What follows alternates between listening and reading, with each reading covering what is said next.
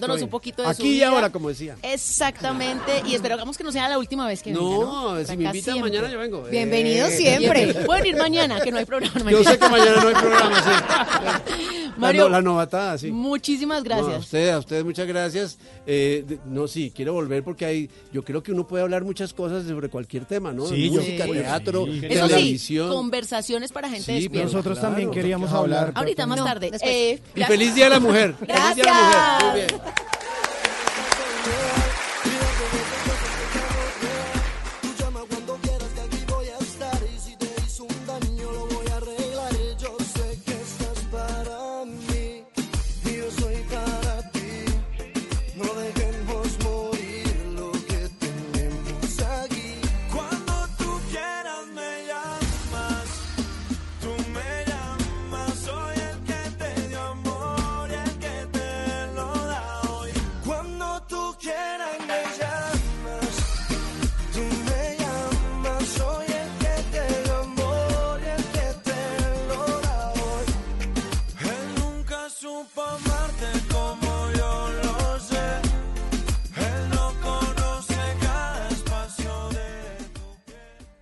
¿Qué se requiere para una buena conversación?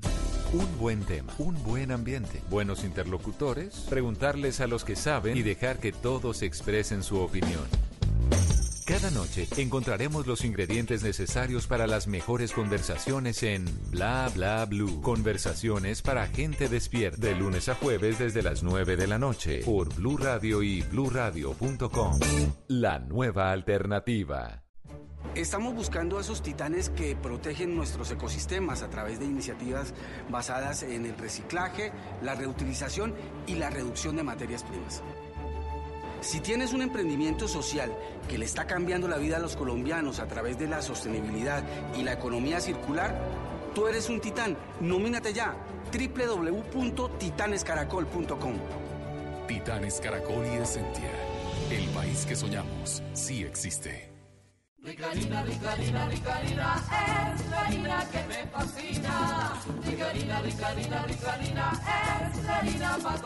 De las mejores cosechas del más puro trigo importado, traemos a su mesa Ricarina, la harina fortificada con vitaminas B1, B2, hierro, niacina, ácido fólico y todos los nutrientes que hacen las delicias de sus platos preferidos. Trabajamos pensando en usted.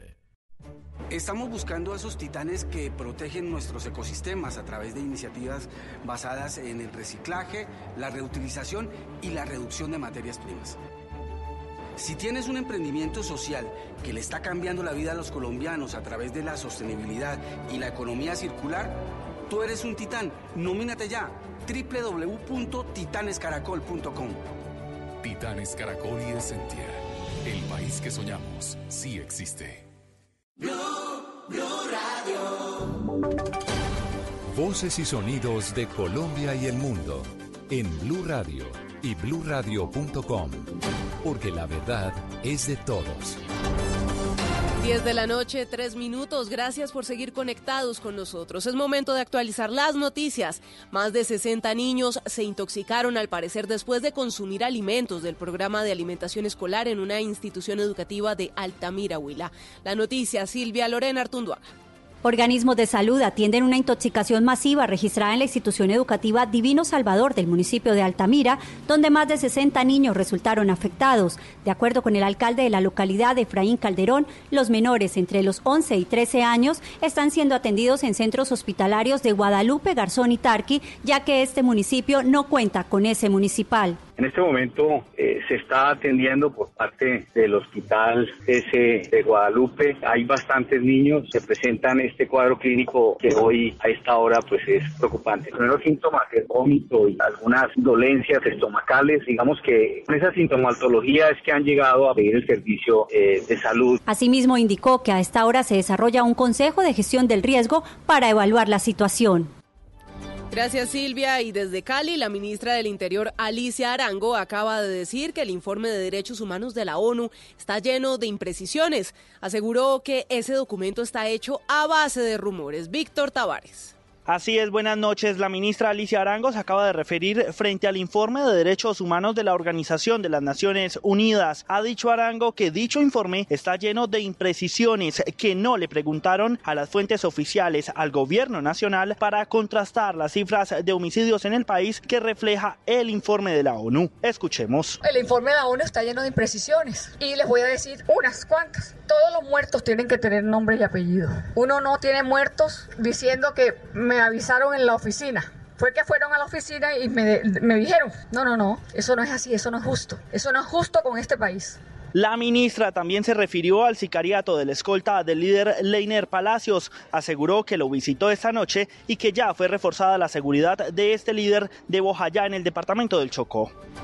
Y es complicada la situación de salud del león Júpiter. En las últimas horas se oficializó el diagnóstico de cáncer en este felino y también tendría neumonía. Alejandro González. La salud de Júpiter, el león más amado por los caleños, sigue complicada. En las últimas horas, la Junta Médica de Veterinarios que están atendiendo a este felino dieron a conocer que el animal tiene cáncer de hígado y aunque no es terminal, la situación por su avanzada edad es bastante complicada. En el informe final que entregó la Junta Médica de Veterinarios dice que Júpiter presenta múltiples masas, metástasis en el hígado, anemia y neumonía.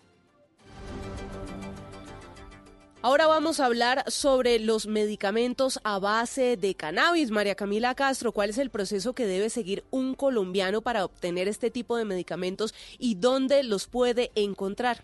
Salimos a las calles para hacer el paso a paso de la compra de medicamentos a base de cannabis. Al llegar a este establecimiento logramos evidenciar que piden fórmula médica para poder hacer el medicamento. Una vez entrega esta fórmula, le dicen que el tiempo de espera normalmente tiene un rango de 30 minutos a una hora. Hablamos con Neira Hernández, directora técnica del establecimiento siempre tiene que ir acompañado de una prescripción médica para su dispensación. Pues un medicamento magistral se puede demorar media hora, 20 minutos, una hora, de acuerdo a, a, la complejidad del producto. Hay que darle a la persona la indicación de uso del producto, es obligación. Las farmacias autorizadas para elaborar preparaciones magistrales deben contar con el certificado de buenas prácticas de elaboración, ampliando para productos botánicos que otorga el INVIMA y además que estén inscritas en el Fondo Nacional de Estupefacientes en la modalidad respectiva para poder vender estos productos. Gracias María Camila y en Noticias Deportivas este fin de semana se estará jugando la octava fecha de la Liga Colombiana. Cali y Pereira que abren la jornada presentan novedades. Cristian Marín, buenas noches. Joana, buenas noches. Con el compromiso entre el Deportivo Cali y el Deportivo Pereira en el estadio de Palmaseca, mañana a partir de las 7 y 40 de la noche, se le dará apertura a la octava fecha de la Liga Colombiana, que es liderada por el Atlético Nacional, seguido del Deportivo Pasto. El conjunto azucarero presentará dos bajas sensibles. John Vázquez, por sanción, se pierde el partido, mientras que uno de los experimentados de esta plantilla, Juan Camilo Angulo, no estará por una contractura. Todavía el médico Gustavo Portela no da a conocer la incapacidad del marcador de punta. Alfredo Arias, técnico del Verdi Blanco y su impresión del Gran Matecaña. Se está hablando bien de nosotros, hay que hablar bien de Pereira, porque tiene los mismos puntos. Desde ese respeto es que nosotros tenemos que plantear el partido y, nos tenemos, y tenemos que entrar a la cancha. Estos puntos son vitales, tanto para ponernos en la pelea como para retrasarnos muchísimo. Caleños y pereiranos se encuentran novenos y décimos respectivamente, con 10 puntos. En el Gran Matecaña, Pacho Córdoba duda, se resintió en la última práctica y el técnico lo aguantará hasta última hora. Cristian Marín, Blue Radio. Noticias contra reloj en Blue Radio. Cuando son las 10 de la noche y 8 minutos, la noticia en desarrollo. Estados Unidos comenzó a discutir en el Consejo de Seguridad de la ONU un proyecto de resolución con el objetivo de ratificar el acuerdo concluido el pasado 29 de febrero con los talibanes, algo inusual para algunos diplomáticos cuando se trata de un pacto entre un país extranjero y un grupo guerrillero. La cifra, el gobierno de Australia anunció un fondo de mil millones de dólares australianos, unos 661 millones de dólares americanos, destinado a sanidad para afrontar los costes extraordinarios derivados del COVID-19, tras haberse confirmado 60 casos y dos fallecimientos en su territorio. Y quedamos atentos porque en Ecuador, personal médico revisará a todas las personas que deseen llegar a las Islas Galápagos en una nueva medida adoptada por las autoridades a raíz del brote del COVID-19 en la nación suramericana. Ampliación de estas y otras noticias en blurradio.com. Sigan disfrutando de Bla Bla Blue. Blue, Blue Radio. Estás escuchando Blue Radio, un país lleno de positivismo, un país que dice siempre se puede. ¿Sabías que con lo que pagas de arriendo puedes tener casa propia? Acércate ya a nuestras oficinas del Banco Popular. Aprovecha las tasas de interés y beneficios especiales en la Feria Positiva de Vivienda. Y dile siempre se puede a tu sueño de tener casa propia con el Banco Popular. Ven al Banco Popular. Aquí Siempre se puede. somos Grupo Aval, vigilados por Intendencia Financiera de Colombia. Estamos buscando a esos titanes que protegen nuestros ecosistemas a través de iniciativas basadas en el reciclaje, la reutilización y la reducción de materias primas. Si tienes un emprendimiento social que le está cambiando la vida a los colombianos a través de la sostenibilidad y la economía circular, tú eres un titán. Nomínate ya www.titanescaracol.com. Titanes Caracol y Essentia. El país que soñamos sí existe. Este sábado en En Blue Jeans hablaremos sobre cómo el calentamiento global podría liberar 33 tipos de virus congelados durante 15.000 años y cómo preparar su organismo para la llegada del COVID-19 o coronavirus. En Orgullo País, la organización que espanta el monstruo del hambre en Colombia. En los gadgets de Simón hablaremos sobre el primer computador hecho con plástico reciclado. Bienvenidos a toda la música y el entretenimiento en En Blue Jeans de Blue Radio. En Blue Jeans, este sábado de 7 a 10 de la mañana por Blue Radio y bluradio.com. La nueva alternativa. ¿Qué se requiere para una buena conversación? Un buen tema, un buen ambiente, buenos interlocutores, preguntarles a los que saben y dejar que todos expresen su opinión. Cada noche encontraremos los ingredientes necesarios para las mejores conversaciones en Bla Bla Blue. Conversaciones para gente despierta. De lunes a jueves desde las 9 de la noche por Blue Radio y bluradio.com. La nueva alternativa.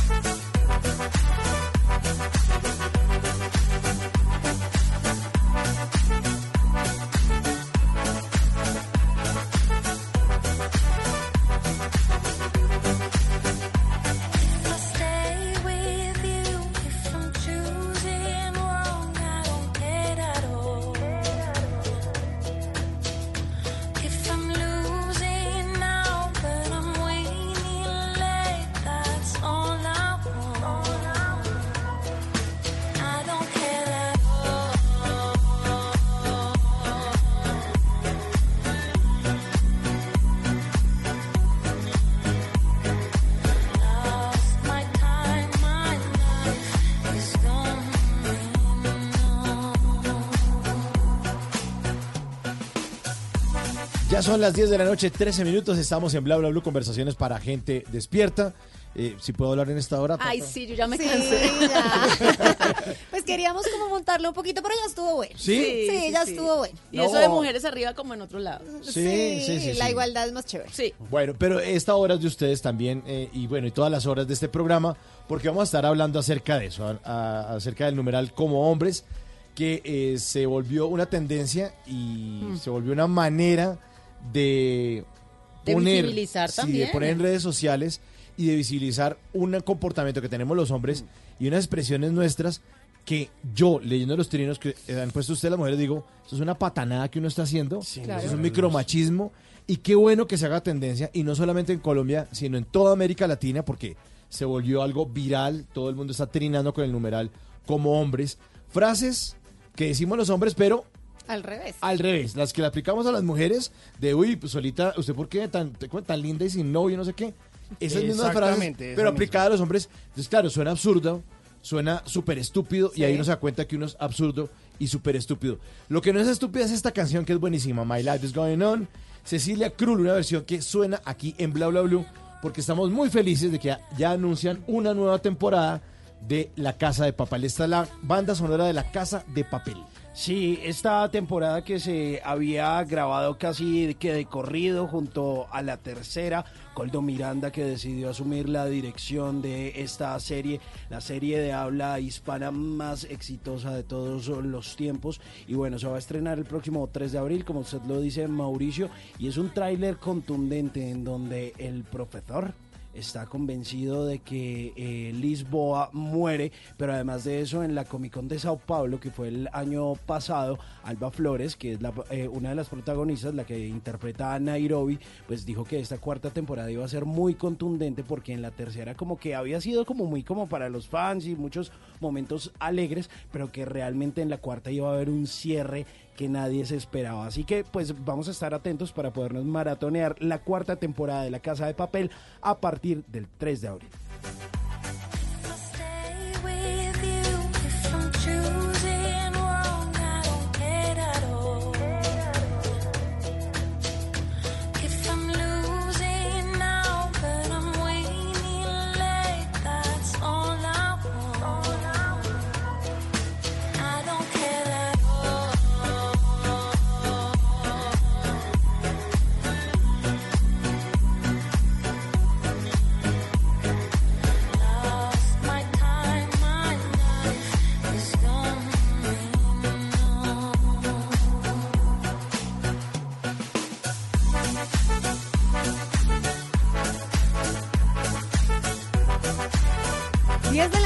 16 minutos y vamos a empezar esta hora hablando en serio, precisamente de lo que Mauro nos estaba contando de ese numeral que ha sido tendencia, el numeral como hombres, donde lo que se ha buscado precisamente es visibilizar esos, esas frases que las mujeres recibimos a diario y que la verdad no es que sean tan chéveres. Y estamos invitando a todos nuestros oyentes a que participen a través de nuestras redes sociales con el numeral como hombres, bla, bla, bla, para que nos cuenten cuál es el comportamiento machista que más les molestan, sean hombres, sean mujeres. Cuéntenos, mire, nos escribían, ya nos empezaron a escribir varios, 86 AJSA en Twitter dice que te digan que no puedes practicar cierto deporte o ejercer cierta profesión porque es solo para hombres. Que te digan por qué no eres más femenina. Que crean y practiquen frases como mamá solo es una papá. No, mamá es solo una papá cualquiera. Sí. Eso también. Andrés, por ejemplo, Andrés 2177 dice, el feminismo y el machismo están alejando a las mujeres de los hombres y viceversa. Luchan por derechos, pero sin satanizar. Entonces sigan opinando. Por ejemplo, Laura también dice que no permitan caminar a una mujer por la calle sin gritarle cuánta barbaridad se imagina. Entonces los echarle pito, ¿no? Claro. Sí, Sí, es, es- es molesto, es, Es horrible. molesto. Pero para hablar de este tema justamente y para contarles un poco lo que tenemos en mente, pues resulta que tenemos en cuenta que el próximo 8 de marzo, el domingo, se conmemora el Día Internacional de la Mujer. Y más allá de las flores y los detalles que nos gustan, o por lo menos a mí me gustan, debemos recordar que es una fecha de, que conmemora a la mujer trabajadora. El 8 de marzo de 1875, cientos de mujeres trabajadoras de una fábrica de textiles en New York marcharon por las calles contra los bajos salarios, menos de la mitad de lo que cobraban los hombres. Sigue pareciéndose mucho. Esa jornada acabó con la vida de 120 mujeres debido a las brutales cargas policiales. Este hecho motivó a que las trabajadoras fundaran el primer sindicato femenino. También se conmemora la tragedia que vivieron centenares de mujeres trabajadoras en 1911 también en New York. Fue entonces cuando un incendio calcinó una fábrica de camisas en plena madrugada con ellas dentro. Murieron unas 140. El edificio, que tenía 10 pisos, se incendió y las mujeres no pudieron escapar porque los dueños de la fábrica habían bloqueado las puertas para evitar robos. Ahí quedaron. Es una fecha para recordar la lucha por la igualdad de género. Aunque a lo largo de los años la mujer ha ganado en derechos y libertades, aún queda muchísimo por hacer. La violencia de género, por ejemplo, es una de las lacras que arrastra a la sociedad.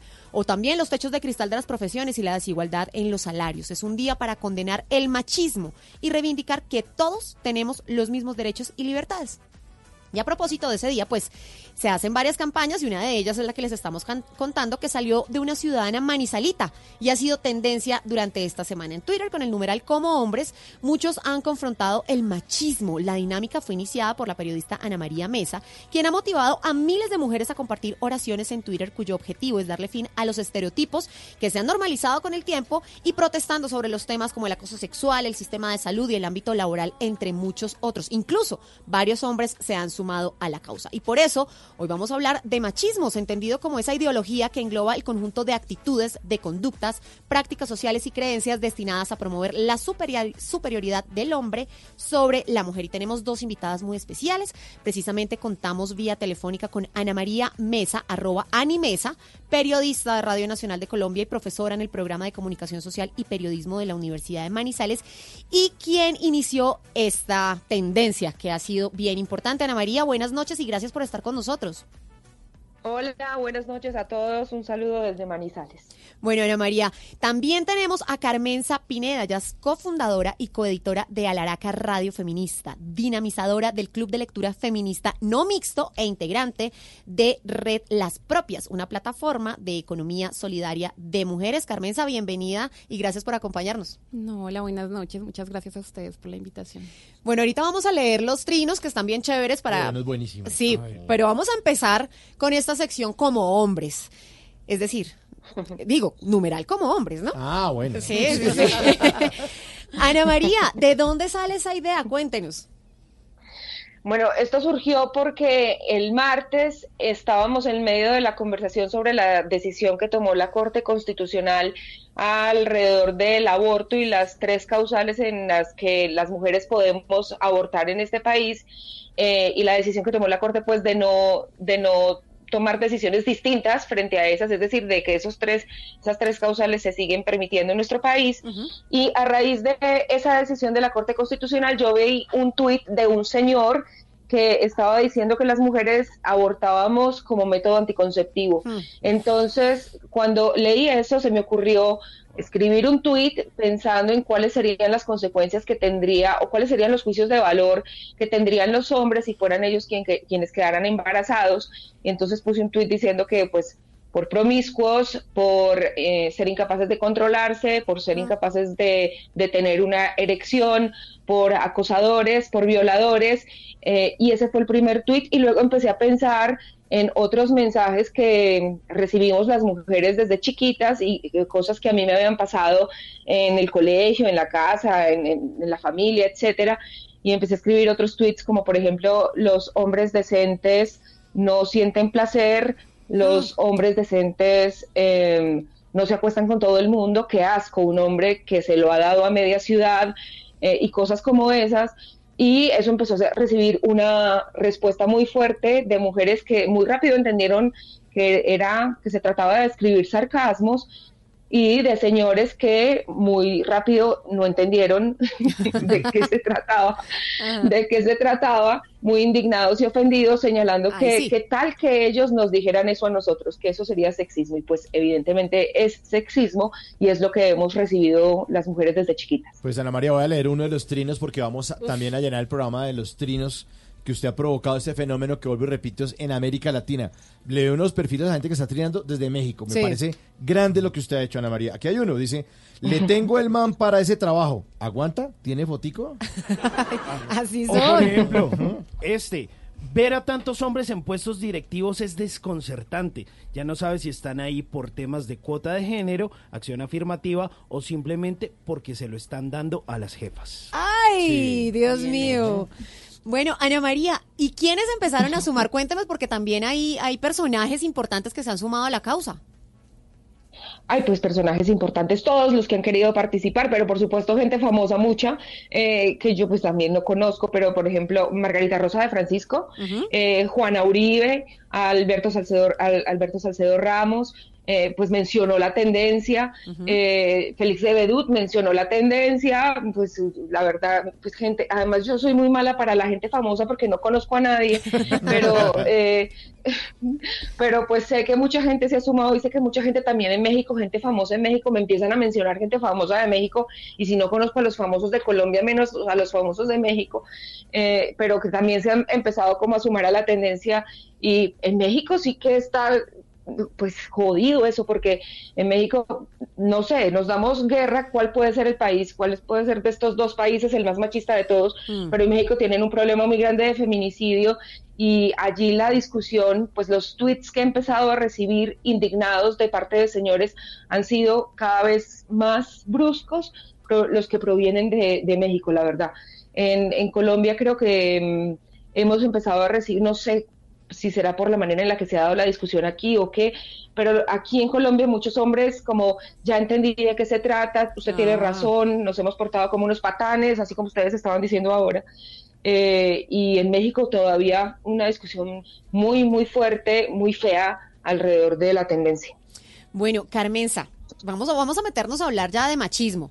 ¿Cómo se identifica un machista?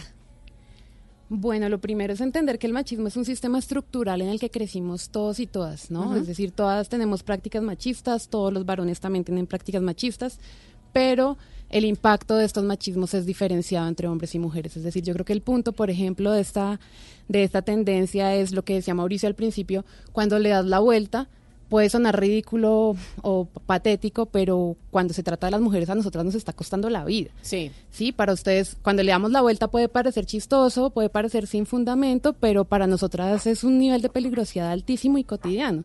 Sí, cuando a nosotras nos dicen, eh, ¿quién la manda a salir con esa falda? Usualmente hay una historia de violación y Sí. feminicidio posterior, entonces hay unos impactos diferenciados ante los que tenemos que responder también. Entonces, claro, identificarlos todos, unos más que otros, por supuesto.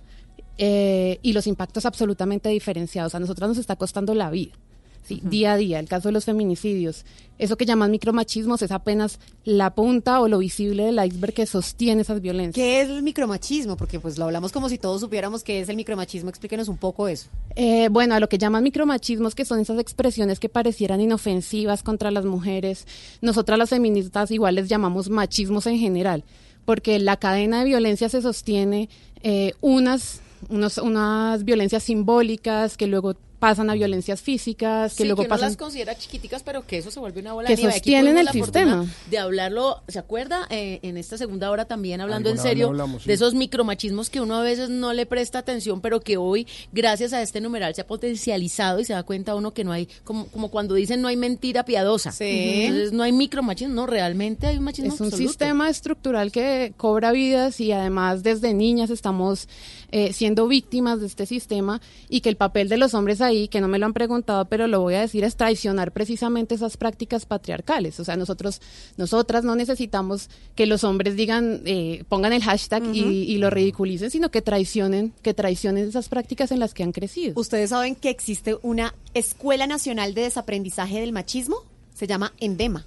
¿En dónde? ¿En Colombia? Escuela Nacional ah, de- nacional. Desaprendizaje del Machismo. Y fue una campaña súper exitosa de la Unión Europea para desaprender el machismo en el país. Y ha sido muy, muy chévere. Tuvieron unos, unas series web. Entonces la gente supuestamente postulaba a los, machistas, a los micromachistas.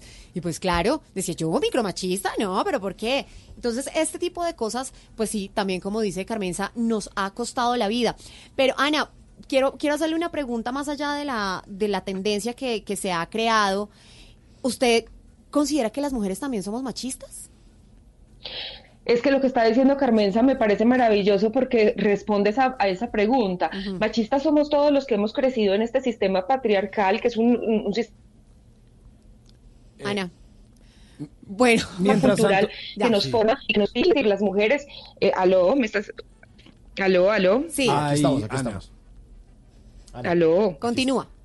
Ahora sí me escuchan. Sí, Sí, señora. nos decía que estábamos creciendo en un sistema patriarcal. dicho Carmenza.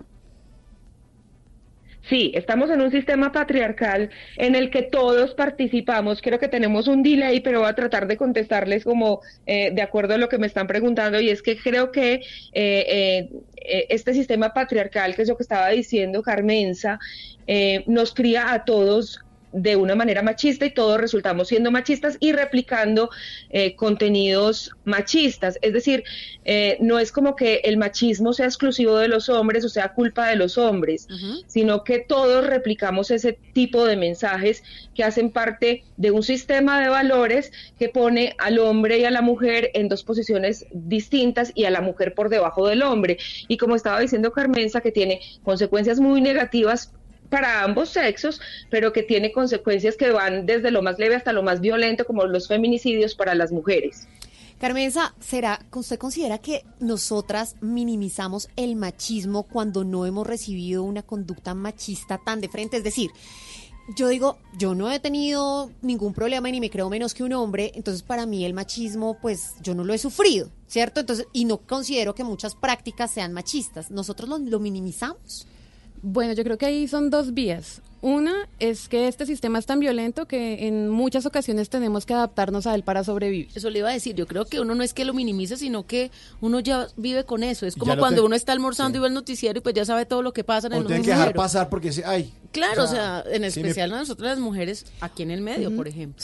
y por otro lado, eh, no actúa igual sobre todas las cuerpos de mujeres. Es decir, claro, hay unas mujeres blancas con unos privilegios o con una condición de clase que han podido acceder a una cantidad de cosas que puede eliminar un poquito esa brecha diferenciada entre hombres y mujeres, pero también hay mujeres racializadas o ne- que se identifican como negras también, empobrecidas, para las que la brecha de género es mucho más fuerte. Entonces, yo creo que el machismo y particularmente el feminismo, más que un ejercicio de identificación individual, es un ejercicio de entender el sistema cómo opera colectivamente. Hay cosas que a mí, como mujer de ciudad, eh, de repente como mujer con acceso a la universidad, no he padecido, pero eso no significa que al grueso de las mujeres que no tienen acceso a, a la educación o que por su clase social están en las periferias no hayan sufrido y eso no me hace a mí ser, no, no hace que el machismo no exista. Eso significa es que aplica de forma diferencial, sobre todo a los cuerpos feminizados.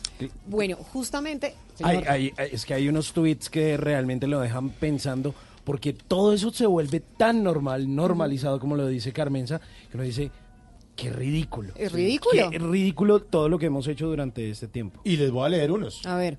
Con el numeral como hombres dice, no, si es que el peor enemigo de un hombre es otro hombre. Ah, o por ejemplo, hmm, está como de mal genio, ¿no? Ya le está haciendo falta hembra. ¡Ay, güey! O por ejemplo, violaron a dos hombres que volvían ayer de una fiesta.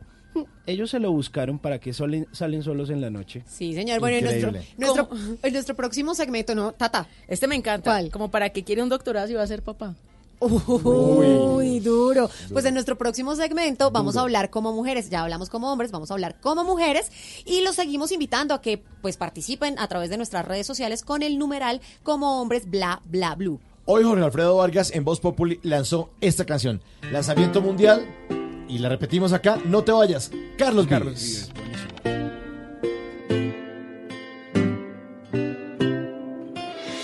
Hoy te miro y me pongo a pensar si el destino existe en realidad y somos dos almas que se buscan donde quiera. El amor te llama y hay que estar y es mejor no dejarlo escapar porque lo que es tuyo está esperándote allá afuera. Que tu vida es una hermosa flor y yo quiero ser tu picaflor y batir mis alas de alegría.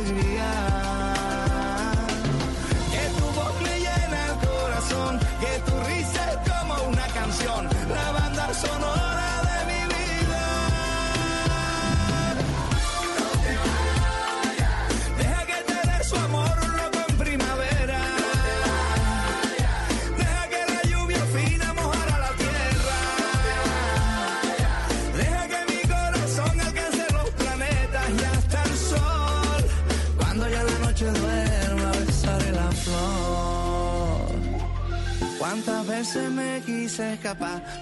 El patrón en Carlos Vives y un montón de celebridades que aparecen en este video. Está Mi favorito, divertido. Rigoberto Urán. Está muy divertido, aparece Laura Tobón, aparece la pareja de Maleja Restrepo con Tatán Mejía, justamente Carlos Vives coqueteándole a Maleja y sale Tatán en la moto a perseguirlo. Eh, no, mejor dicho, las celebridades en pleno en esta canción que eh, a mí me parece divertida. Sí, suena bien. Es muy Carlos Vives al estilo que viene manejando ya hace un muy buen tiempo. Y bueno, él como siempre sacándola del estadio con todo lo que hacen en Gaira. No solo con la música de él, sino apoyando a otros artistas colombianos. Estrenos musicales en Bla Bla Bla.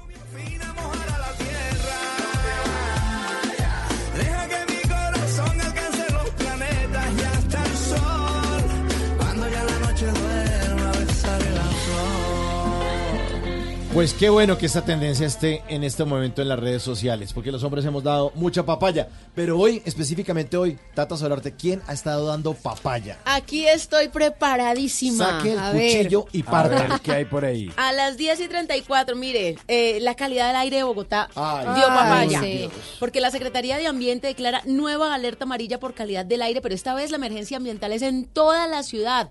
Esta alerta es por las altas concentraciones de material particulado, así se llama cuando hay tanto nivel de contaminación. Pues mire, es la segunda emergencia ambiental en lo que va corrido el año. Es que apenas estamos en marzo, van tres mesecitos y estamos empezando marzo. Lo anterior duró 11 días y afectó una zona del suroccidente de Bogotá. Pero resulta que esto ha cambiado. Hasta el momento ya hay unas medidas preventivas. En las últimas horas se conoció el decreto 077 del 2020 que incluye restricciones para los vehículos de carga y acoge la concentración hecha. Oiga bien, camiones y distrito a partir del mes de febrero que esto ya se concretó. Pero adicional a eso acaban de mencionar que este fin de semana, si usted está en la ciudad de Bogotá, ojo, hay pico y placa para los vehículos particulares.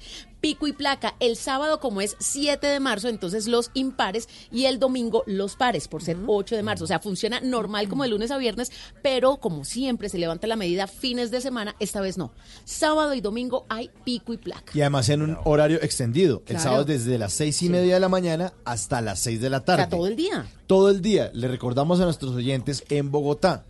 Desde las seis y media de la mañana hasta las seis de la tarde. Este sábado, los impares, o sea, 1, 3, 5, 7 y 9. Y el domingo, Los pares. los pares, va de seis y media de la mañana a 2 de la tarde, o sea, 2, 4, 6, 8 y 0. El sábado es todo el día Todo y el el día. domingo es hasta las 2 de la tarde. Dieron papaya, pues nosotros mismos que somos los que Nosotros mismos, contaminamos. a sacar la bicicleta y a caminar, ya no más. Sí, señor. Ay, Dios mío. ¿Quién más está dando papaya? Cuente. Pues este, a este le tocó dar papaya, porque, quién? porque, porque a Fernando Gaviria, el ciclista colombiano. Qué sí, sí tiene coronavirus. Lo que parecía un secreto a voces ya se confirmó. El ciclista Fernando Gaviria fue el colombiano que se contaminó con el coronavirus durante la disputa del Tour de los Emiratos Árabes y que tuvo que ser cancelado el pasado jueves. ¿Cómo les ¿Qué le hicieron parece? el narcotés? que el director de Positivo para noticias, coronavirus. Sí, señor, el director de Noticias Caracol, Juan Roberto Vargas, que está en ese país justamente en un evento, mencionó que la gente de la embajada colombiana en Emiratos Árabes Unidos le dijeron que el colombiano que tiene coronavirus se llama Fernando Gaviria y había comenzado ya el tratamiento con varios días. La hipótesis es que pudo adquirirlo en uno de sus desplazamientos para cumplir con una carrera. Pero la Cancillería de Colombia no confirma esta información dada por Juan Roberto Vargas por una ley de protección de datos personales. Solo dice que el colombiano que salió positivo por coronavirus está bajo observación médica. Ay, qué embarrada. Ojalá se recupere ¿Vieron, pronto. papá? Mire, a propósito de lo que estamos hablando de como hombres, eh, ¿sabe quién ha dado papaya? Y esto es internacional, pero lo traigo porque me parece pertinente. Se trata de Naim Vera por feminicidio, esto es en Argentina. Es el caso del feminicidio de Brenda Micaela Gordillo. Es una joven de 20 era una joven de 24 años que fue asfixiada, descuartizada y quemada por quien fuera su novio. Esto fue el sábado pasado en el norte de Argentina y resulta que se acaba de conocer hace pocos minutos una revelación que es indignante. La traemos en esta sección porque en las últimas horas salió a la luz una nueva información sobre este hombre, Naim Vera, el responsable de ese cruel asesinato. ¿Cómo les parece que en varios tweets anteriores el victimario de tan solo 19 años expresaba su solidaridad con las mujeres víctimas de la violencia de género? Él había publicado, por ejemplo, el 12 de diciembre del año 2018 esta frase en su trino. Qué bajón para las pibas. Tantos enfermos sueltos por ahí como si nada, haciendo referencia a un crimen también de una mujer que se llamaba Pero, ¿qué le Andrea? Gabriela López y el cuerpo de esta mujer No. habría sido arrojado a una volqueta en eh, cinco días antes de publicar este trío. Pues paradójicamente, el contenedor de basura fue el mismo destino que No. este hombre Vera le dio a Brenda cuando no encontró una mejor forma de hacer desaparecer su cuerpo. Así que loca. tranquilícese usted y tenga mucho cuidado con esa gente que está a su alrededor, que a veces parecen corderitos, pero mire, estaba involucrado. El lobo con piel de oveja. ¿Y quién más dio papaya? Vuelvo a Colombia. Se trata de Oscar Mauricio, el expresidente de la Liga de Triatlón de Santander. Ay. Póngale cuidado. ¿Qué hizo? En la noche se conoció que este señor fue capturado por el delito por el delito de tráfico de migrantes. Según la investigación adelantada por el grupo YAT de Migración Colombia, se menciona que Uribe, aprovechándose de su papel como dirigente deportivo, facilitó la obtención de visas hacia los Estados Unidos. Habría utilizado su posición para hacerse pasar por ciudadanos colombianos como deportistas de alto rendimiento. No. Ay. Los metía ahí como miembros de la Liga de Triatlón de Santander con el fin de que pudieran obtener la visa. Cobraba entre uno o dos millones de pesos a cada persona por el trámite y 250 mil pesos adicionales por una sudadera de la liga. Resulta que esa sudadera la tenían que usar para las fotografías y la entrevista en la Embajada de los Estados Unidos. ¿Pueden creerlo? De acuerdo con la fiscalía, el capturado habría asesorado 64 personas en dos años y más o menos se corroboró que a 59 de ellas le dieron la visa.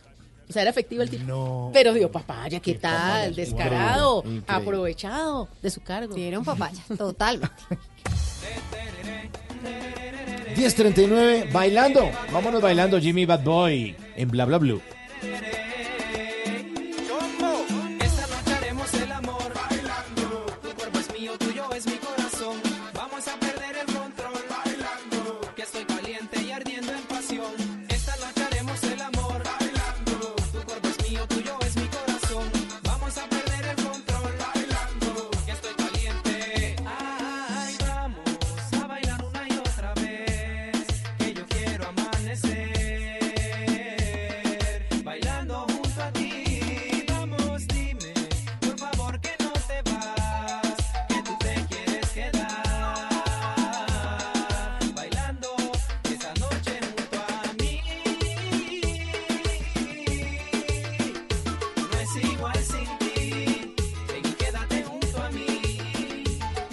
Noche, 40 minutos y estamos hablando de esa tendencia en redes sociales como hombres que justamente estamos hablando y nos están eh, opinando nuestros oyentes con el numeral como hombres bla bla blue. Mira, Iván Morales dice el comportamiento de hoy de los policías contra niñas menores de edad.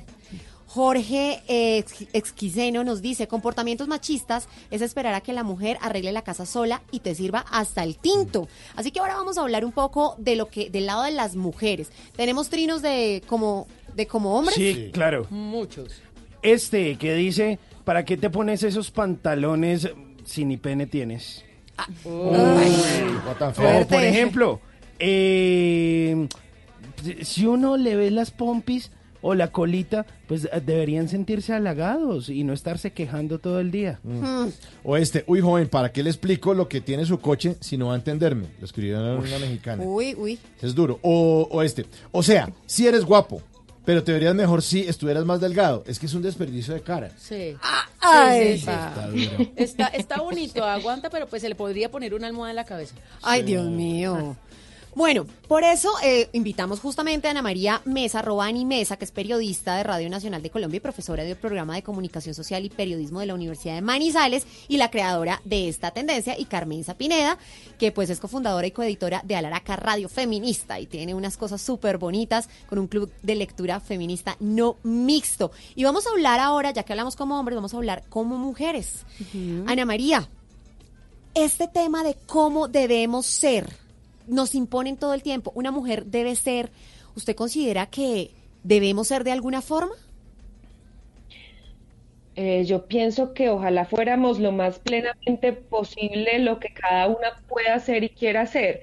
Es muy chistoso porque esos mensajes son bastante contradictorios. No sé si vieron, hace poquito surgió un video que se llama Be a Lady Day Said, que justamente habla de eh, vístase llamativa, pero no muestre tanto. Entonces uno queda como, ¿me pongo o no me pongo esta falda? ¿Me pongo o no me pongo este escote? Eh, esos mensajes de que seamos de alguna manera o que no seamos de otra manera son bastante contradictorios y por lo tanto uno queda en una encrucijada que le hace muy difícil saber quién es uno realmente. La verdad, si las mujeres eh, fuéramos creadas sin este tipo de mensajes, quizás resultaríamos ser personas muy distintas y quizá seríamos, creo yo, personas más plenas, eh, más tranquilas, menos, menos, menos atemorizadas, más osadas, más aventureras. Eh, no sé, creo que resultaría una cosa distinta y yo sí pienso que esas personas distintas que resultaríamos en un sistema que no les exija tanta, tanto deber ser y tanto no deber ser, eh, serían, seríamos mujeres que resultaríamos mm, mucho mejor compañeras para cualquier tipo de relación amorosa que se nos presentara por delante. Carmen usted ahora hablaba de la educación en casa y voy a ser un poco abogada del diablo porque yo considero que muchas mamás enseñan el machismo. Un ejemplo de un amigo que tenía un hombre y dos hijas. Y el hombre llegaba y con sus amigos a hacer la parranda y llegaban el otro día, ya estaban pues durmiendo y despertaba a las dos hijas a hacer el desayuno de los hombres que habían llegado borrachos. Eso se enseña, o sea, las mamás son machistas. Bueno, pues eh, de esa historia me preocupa más que el papá meta a Manesa a emborracharse en la casa, más que la mamá lo levante, pues porque es exponer a las hijas a un nivel de riesgo. Yo creo que esas son las preguntas que también tenemos que hacernos, ¿no? En estos casos de violación, desaparición de niñas, la primera pregunta que aparece es ¿dónde estaba la mamá?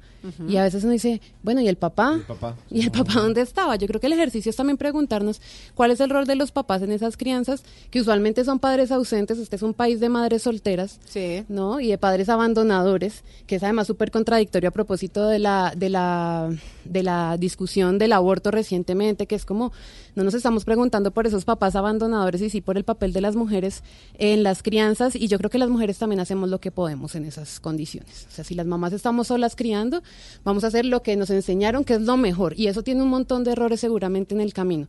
Pero además la sociedad también educa. Es decir, las mamás podemos hacer todo lo posible para que nuestras criaturas crezcan libres, empoderadas, pero salir a la calle es otro mensaje también y los medios de comunicación tienen responsabilidad ahí. Eh, los programas que están consumiendo nuestras niñas, los programas que están consumiendo nuestros niños. Entonces, claro, hay que preguntarse cuál es el labor de nosotras mujeres como madres, pero mm, también quitarnos la responsabilidad absoluta de la crianza porque los hombres por acción o por omisión están también teniendo un papel ahí y la sociedad definitivamente educa también en el machismo. Como estamos hablando como mujeres, Ana María, le voy a preguntar a eso que nos tenemos que enfrentar todos los días. ¿Usted cómo se siente en la calle? ¿Cuáles son esos peligros que cree que estamos enfrentando las mujeres? ¿Cómo se siente usted en ese ámbito? Como mujer. Pues yo creo que, a ver, yo sí creo que a nos, cuando uno dice que no le ha tocado machismo es porque no lo está reconociendo, porque no lo está viendo, porque evidentemente nos toca. Eh, yo en Manizales, la verdad, Manizales tiene unas condiciones bastante gratas de seguridad. Eh, los problemas de inseguridad que tiene Manizales están bastante focalizados en algunas partes de, la ciudad y aquí es tranquilo estar en la calle, pero por supuesto no me expongo más allá de cierta hora. Horas a las que los hombres en, Manizales caminan muy tranquilos, 11 de la noche, 10 y media de la noche, yo a esa hora ya no me atrevo a, estar caminando en la calle sola porque... Eh, pues es, creo que me estoy poniendo en riesgo.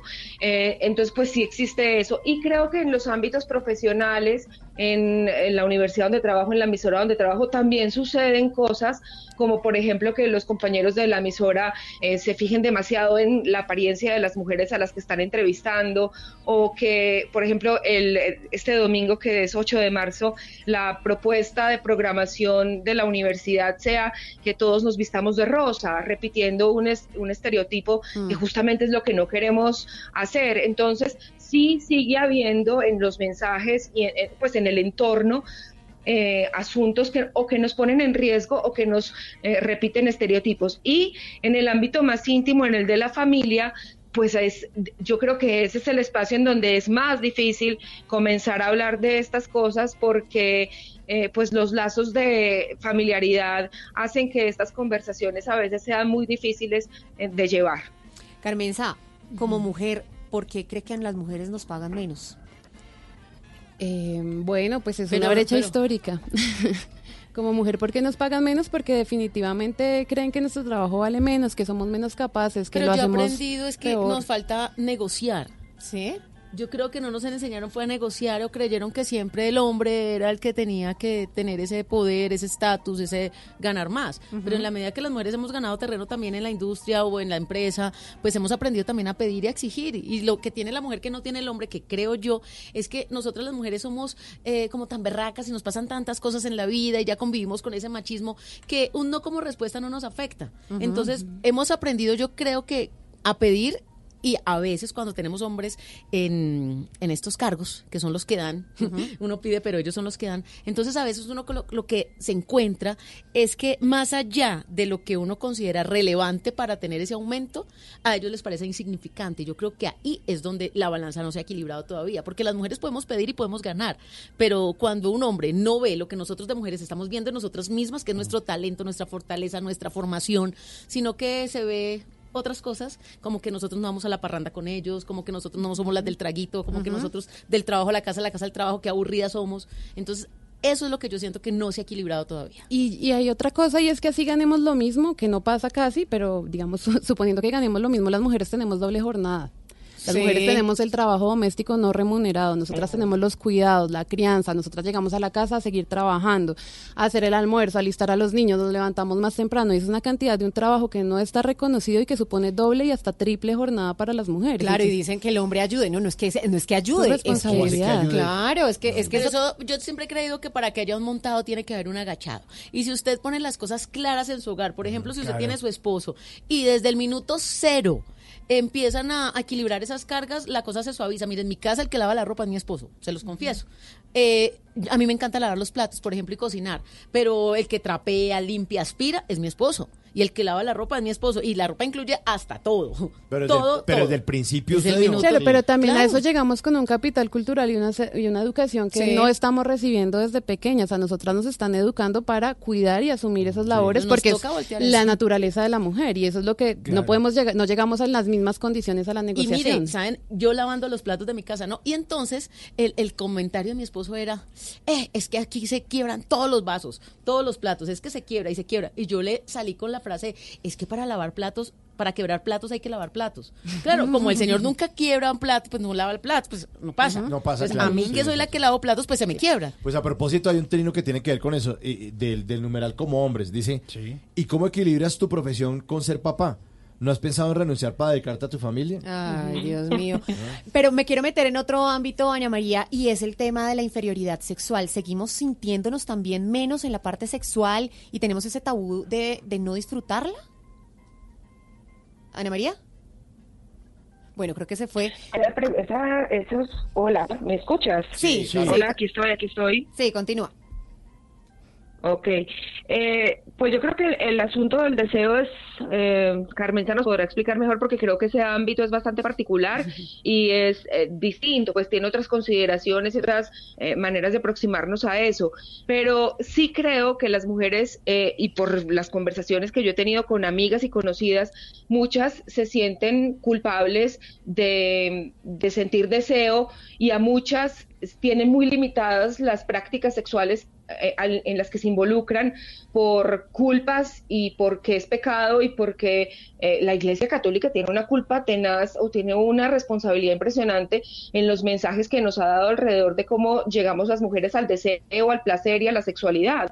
Son todavía campos en los que nos sentimos muy mm, culpables cuando lo disfrutamos y en los que cuando somos mujeres que disfrutamos plenamente nuestra sexualidad y hablamos de eso y lo reconocemos en público, inmediatamente nos empiezan a calificar de prostitutas, de putas, sí. eh, de personas que, pues que, que mejor dicho, o sea, una expresión que detesto que es uy tan golosa Sí. eh, Ah, y la gula. si uno es si uno es de esa manera entonces eh, eh, pues entonces es un o sea no es ya se convierte inmediatamente en eh, una cosa que se dice en inglés eh, how- eh, wife material, o sea, ya no es material para casarse con esa mujer. Una mujer que disfruta su sexualidad es para pasar el rato con ella, pero no para algo serio. Y ese, de, ese, de ese corte también hubo muchos tweets en la tendencia.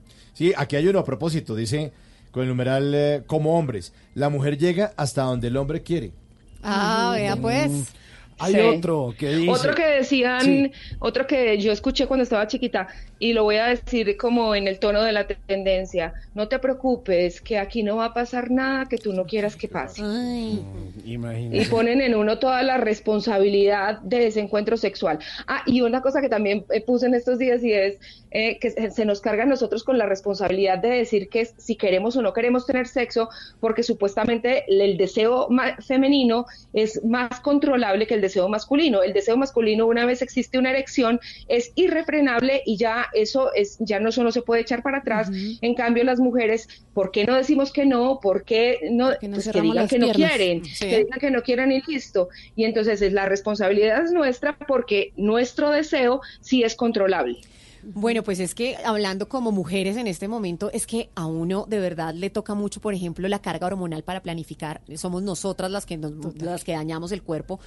El aborto ha sido otra cosa de si se decide Pero, o no pero sobre el ahí cuerpo también de la tenemos que cambiar ese chip de dañar el cuerpo, porque el cuerpo no se Bueno, daña, pero es se una transforma. intoxicación fuerte. Pues sí, pero, una pero ahí es donde uno también, fuerte. pues, tampoco nos ponemos poner el papel de víctimas, pues de que el cuerpo se nos daña, porque también el tema de No, pero sí lo aceptarnos y de ver esas estrías lindas porque el embarazo nos las dejó, eso también es una vaina muy linda en el tema del proceso de Sí. ser mamá. Entonces no, ay no, es que a mí me quedaron estrías y a usted no le salió nada. Pero eso no, niega que la carga física de los anticonceptivos hormonales sea más fuerte y definitivamente mucho más violenta que ponerse un condón.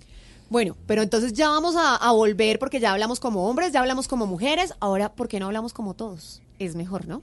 Y como todas.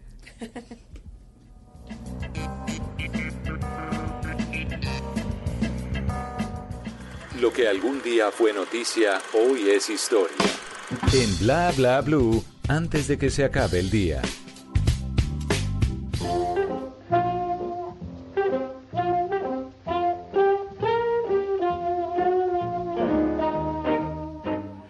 Antes de que se acabe el día, vale la pena recordar que un día como hoy, pero del año 1940, nació Django, cantante español. Fue aficionado a la música desde muy niño y a los 12 años se matriculó en el conservatorio donde estudió violín, solfeo, trompeta y otros instrumentos. Todo esto lo hizo formar parte de una orquesta de jazz juvenil. Debutó en el Festival de la Canción de Duero en 1965 y a los 21 años inició su carrera musical como cantante romántico en los bares nocturnos. Su nombre artístico Django es un homenaje al guitarrista Django Reinhardt, pero además de eso, su primer éxito lo consiguió en Argentina con un famoso tango, Nostalgias. En 1980 representó a España en el Festival OTI con la canción Querer y Perder. Para el año 2013 el disco El Cantante, una obra que describe su vida, eh, fue anunciado, pero en ese mismo año, el 7 de septiembre del 2013, anunció su retirada de las giras, aunque no de los conciertos esporádicos. Durante su carrera ganó 18 discos de oro, 22 de platino y 3 nominaciones a los premios Grammy. Antes de que se acabe el día, trate de ser un poquito más romántico con quienes les rodean. No importa si son hombres, si son mujeres, y al menos este domingo, Día de la Mujer, salga con alguito en la casa, no sea tan tenido, invierta, que sea una florecita, un almuerzo, déjese de ver con algo. de sentirme abandonado y pensar que otro a su lado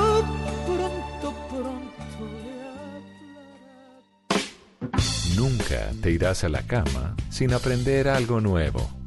Bla Bla Blue.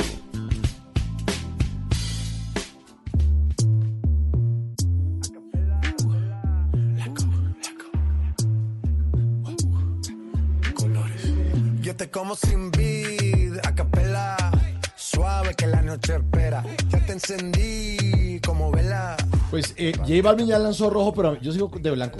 ¿Se sigue de blanco? O, o le mezclo y hacemos O- un rosado ahí bien sabroso. Ah, Con el ¿por qué no? Si quiere moradito. Me encanta, es así, mi favorita. Primero se estrenó blanco, luego morado y ahora rojo que tiene ocho días. Y hablando de Balvin, les cuento que su mamá fue una de las homenajeadas el día de hoy en el Premio la Mujer CAFAM, porque resulta que me llamó mucho la atención. El año pasado exaltaron la labor de las mamás de los deportistas más representativos del país y hoy justamente fue pero las de los artistas. Entonces estaba la mamá de Maluma, estaba la mamá de Yatra, estaba la mamá de Balvin, la mamá de Divino. Goyo, la mamá de Gucci, estaba también la mamá de Carlos Vives. Fue un momento de verdad extraordinario. Cartera. Ella coge el plano y lo desmantela. No es de Puerto Rico me dice, mera, tranquila, yo pago. 10 de la noche, 58 minutos, y vamos haciendo pues el cierre de, de esta hora hablando en serio, porque estamos hablando de la tendencia con el numeral como hombres. Y pues como hombres, bla, bla, bla, ustedes pueden opinar cuál es el comportamiento machista que más les molesta. Estamos con Ana María Mesa, que fue la creadora de la tendencia, y con Carmenza Pineda para ya rápidamente hacer el cierre y hablar como todos y todas. Carmenza, ¿cómo generar igualdad? Bueno, los hombres traicionando esas prácticas violentas y machistas en las que en las que los criaron y las mujeres hermanándonos y juntándonos cada vez más que nos encontramos y nos sanamos. Y antes de despedirme, invitarnos a todas el 8 de marzo, este domingo, a marchar, eh, a conmemorar a esas mujeres que murieron en la fábrica. En Bogotá salimos del Centro de Memoria, Paz y Reconciliación hacia el Parque Lolaya y los hombres en la casa cuidando a los niños y lavando la ropa. Y hay, y hay marchas también en otros lugares del país, ¿no? Hay marchas en todas las ciudades, esa es la ruta que tengo clara porque pues es con la que vamos a salir con las chicas del Club de Lectura Feminista No Mixto y un montón de colectivas más acá en Bogotá que estamos moviendo, moviendo el tema, pero seguramente en todas las ciudades hay, hay movilización. Ana María, ¿usted cree que es posible que desaprendamos el machismo y el feminismo? Porque también hay feminismo en extremo, que ya es como brincarse y creerse más que los hombres, ¿no?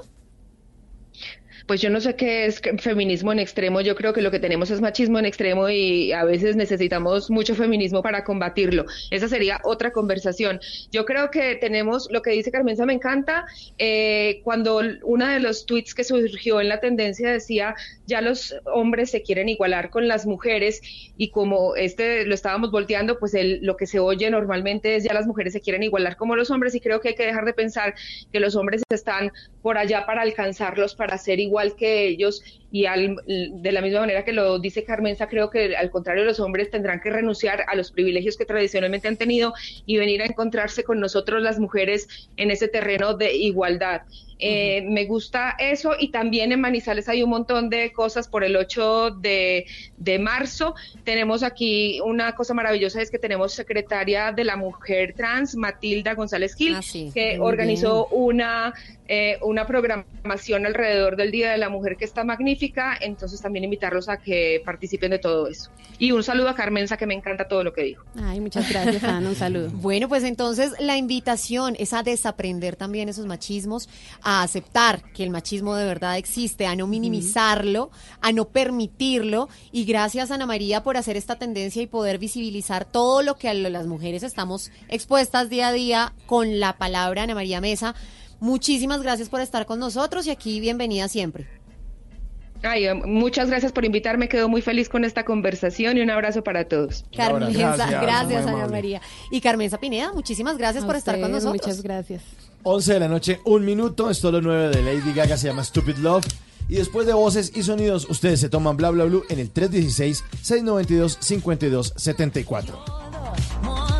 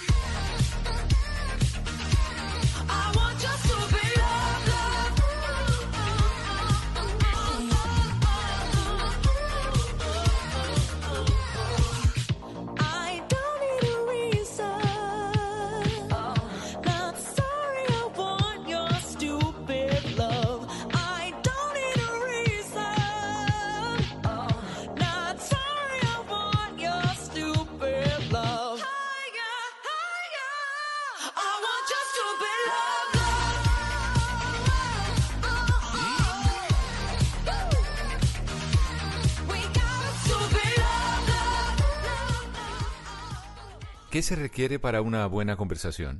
Un buen tema, un buen ambiente, buenos interlocutores, preguntarles a los que saben y dejar que todos expresen su opinión. Cada noche encontraremos los ingredientes necesarios para las mejores conversaciones en Bla Bla Blue. Conversaciones para gente despierta. De lunes a jueves desde las 9 de la noche por Blue Radio y bluradio.com. La nueva alternativa. Si es humor, ¿cómo le Un saludo especial para todas las mujeres que integran esta mesa y especialmente para Aurora. Ay, me encantan esos saludos, esas palabras, pero quisiera que materializara esos buenos deseos en algo que yo pudiese llevar puesto.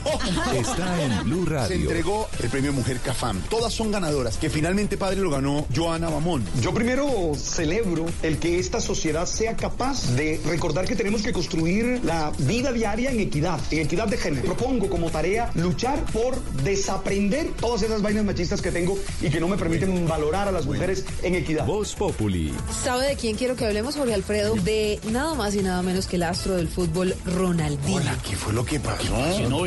Tiene doble, doble nacionalidad. ¿Doble nacionalidad? Sí, porque él es de Brasil, los dientes son de afuera. No, hombre, no.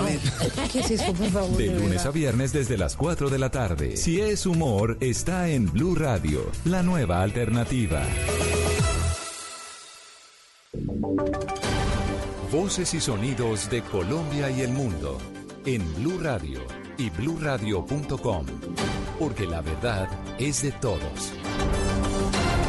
Son las 11 de la noche, 5 minutos. Soy Javier Segura y esta es una actualización de las noticias más importantes de Colombia y el mundo en Blue Radio. Y vamos de una vez con Eduard Porras, el ojo de la noche en las calles de Bogotá. Varios accidentes de tránsito y uno de ellos cobró la vida de un ex participante de un reality de televisión. Entre la noche y el amanecer, un periodista recorre las calles. En Blue Radio, el ojo de la noche nos cuenta lo que encontró. Queridos oyentes de Blue Radio, muy buenas noches para todos ustedes. Hablemos de lo que está ocurriendo en este momento en el deprimido de la calle 100 con carrera novena, un fuerte accidente de tránsito. Se trata de Juan David Aldana, quien actualmente participaba en un programa llamado Guerreros del Canal 1. Dicen que venía en su motocicleta hacia el norte de la ciudad, tomó la oreja para subir a la calle 100. Infortunadamente, según testigos, debido a la velocidad, se estrelló contra el separador, dio varias vueltas y terminó en la mitad de la vía. A pesar del esfuerzo de varias ambulancias de los médicos que llegaron a este punto, el joven de 25 años ya estaba sin signos vitales. En este momento, la calle 100, en este deprimido, se encuentra cerrado. Ya llegaron las unidades de criminalística de tránsito a realizar la inspección y hay trancón porque varias personas, amigos de Juan David, llegaron al punto, están verificando con la policía para ver qué fue lo que eh, realmente ocurrió. Otro accidente de tránsito también hace pocos minutos, pero en la carrera 78 con calle 26 Sur, eso es en la localidad de Kennedy, un accidente de un motociclista con un peatón. Infortunadamente el peatón fallece, también están realizando la inspección y nos hablan de otro accidente, pero esta vez con varios lesionados sobre la autopista sur llegando al sector de Bosa. Mañana más información de todo lo que ocurre en Bogotá mientras que ustedes descansan. Eduard Porras, Blue Radio. Gracias, Eduard. Y en otras noticias, eh, mucha atención que las FARC confirmaron el asesinato de Astrid Conde, firmante de la paz, en el barrio El Tintal, en el suroccidente de Bogotá. Las FARC insisten en denunciar un exterminio en su contra, abro comillas, ante los ojos del gobierno indolente, con una campaña de obstáculos y estigmatización. 10 de la noche, 7 minutos. Acaba de terminar en Cali el Consejo de Seguridad Extraordinario después del asesinato de escolta del líder social de Bojayá, Leiner Palacios. Las autoridades aumentaron la recompensa a 100 millones de pesos y anunciaron un bloque especial para reforzar la seguridad de líderes en esa región del país. Víctor Tavares. Así es, buenas noches. Aquí en el comando de la Policía Metropolitana de Cali acaba de concluir este Consejo de Seguridad extraordinario después de más de tres horas. El ministro de la Defensa, Carlos Holmes Trujillo, anunció que además de aumentar la recompensa, la Fiscalía también designó un grupo especial que ya asumió la investigación por el asesinato del escolta Arley Enrique Chalá. Estos 100 millones son un esfuerzo conjunto. La Fiscalía General de la Nación, una vez conocido el caso de manera oportuna, destacó a dos fiscales expertos y especializados en la investigación de homicidios. Las autoridades también anunciaron que el ejército aumentará su presencia en Cali a través de más unidades del batallón de policía militar. 10 de la noche, 8 minutos. El Plan Alimentario Escolar en Boyacá investiga al operador del municipio de Moniquira, quien habría tenido fallas en la calidad de los alimentos que se entregaron a cerca de 3.000 estudiantes de esa población. Jairo Niño. Ante las denuncias recibidas, el PAE y la Secretaría de Educación de Boyacá lograron constatar la mala calidad de los alimentos que se iban a entregar a estudiantes en el municipio de Moniquirá. La situación llevó a la apertura oficial de una investigación y se estaría buscando un nuevo operador. En Blue Radio, Ramiro Barragán, gobernador de Boyacá. Que de pronto no sé si tenía la suficiente experiencia, hay que darle pues el debido proceso a ellos, pero el PAE, a través de la supervisor de la zona, fue el que ordenó que se le tenga mayor control, pero también que se hagan las investigaciones respecto al operador, si tiene las calidades, si tiene las condiciones, si tiene la infraestructura, porque es que operar un proyecto de esto requiere de un músculo financiero, requiere una infraestructura en donde guardar la alimentación, donde comprar la alimentación de todo el tiempo y por supuesto la logística, distribución y preparación de la alimentación, pero claro, tendrá que darse una investigación. Los alimentos suministrados el día de ayer no serán cancelados al contratista, pues no cumplían con las características que exige el plan alimentario escolar en Boyacá. 11 de la noche, 9 minutos, el Tribunal Superior de Barranquilla confirmó la decisión de condenar por acceso carnal violento al agente de policía que violó a una lideresa de víctimas en Soledad. Diana Ospino. La Sala Penal del Tribunal Superior de Barranquilla confirmó este jueves en fallo de segunda instancia la decisión de condenar a 18 años de cárcel a Esteban Cornelio Díaz Rodríguez, el agente de la policía que violó a una líder de víctimas del municipio de Soledad el 18 de febrero del año 2011, cuando el actual condenado pasaba revista por la medida de protección de la que era beneficiaria la lideresa. El representante de la víctima, el abogado David Flores se mostró conforme con el fallo, pero dijo que teme por la vida de la líder. Esta persona ha seguido siendo víctima de amenazas, intimidaciones por parte de agentes externos. La conclusión a la que hemos llegado es que ha sido a causa o a raíz de este proceso el cual a ella en todo momento ha liderado. Díaz Rodríguez se encuentra detenido en la cárcel de máxima seguridad de Valledupar. Noticias contra reloj en Blue Radio. Y cuando son las 11 de la noche y 11 minutos en desarrollo, el distrito anunció que para mejorar la calidad del aire en Bogotá habrá pico y placa para carros particulares y motos desde este fin de semana e irá hasta que se levante la medida. El sábado 7 de marzo tendrán pico y placa carros vehiculares y motos terminados con los números impares e irá de 6 y 30 de la mañana a 6 de la tarde. El domingo 8 de marzo la medida funcionará para placas terminadas en par de 6 y 30 de la mañana a 2 de la tarde. La cifra, en febrero la inflación en Colombia fue del 0,67% y la cifra anual aumentó a 3,72%. Y seguimos atentos al curso de la investigación que adelantará la sala de instrucción de la Corte Suprema de Justicia al senador Álvaro Uribe por una supuesta compra de votos en la costa atlántica, caso en el que aparece José Guillermo Hernández, conocido como Ñeñe. La ampliación de estas y otras noticias se encuentra en la Los invitamos a que sigan en sintonía con Bla Bla Blue, conversaciones para gente despierta. Blue, Blue Radio. Estás escuchando Blue Radio, un país lleno de positivismo, un país que dice siempre se puede. Trae tus deudas de otros bancos y solicita ya tu compra de cartera del Banco Popular para tus tarjetas de crédito, con una tasa del 0.76% o del 0.80% mes vencido, del 1 de febrero al 31 de marzo. Con tasas así, tu dinero rinde más. Solicítala en nuestras oficinas o a través de la línea verde. Consulta condiciones en bancopopular.com.co. Banco Popular Siempre se puede. Somos Grupo Aval, vigilado Superintendencia Financiera de Colombia.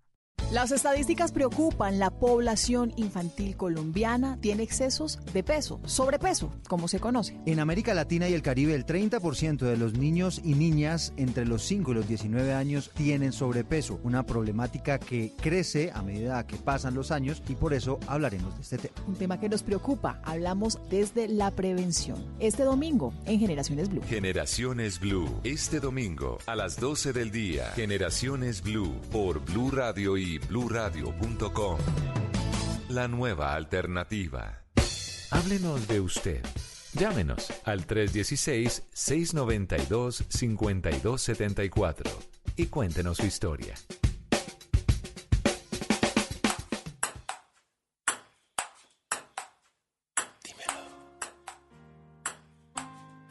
Dímelo, dímelo. Dímelo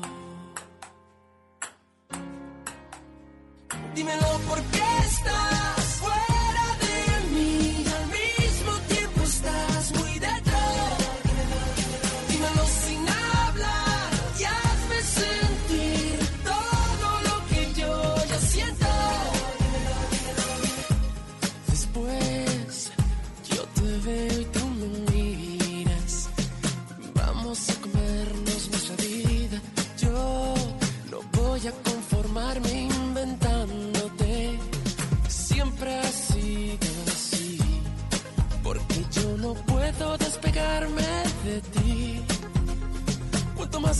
escaparme, más me quedo mirándote a los ojos sin respirar y esperando solo un gesto para empezar. Dímelo por qué estás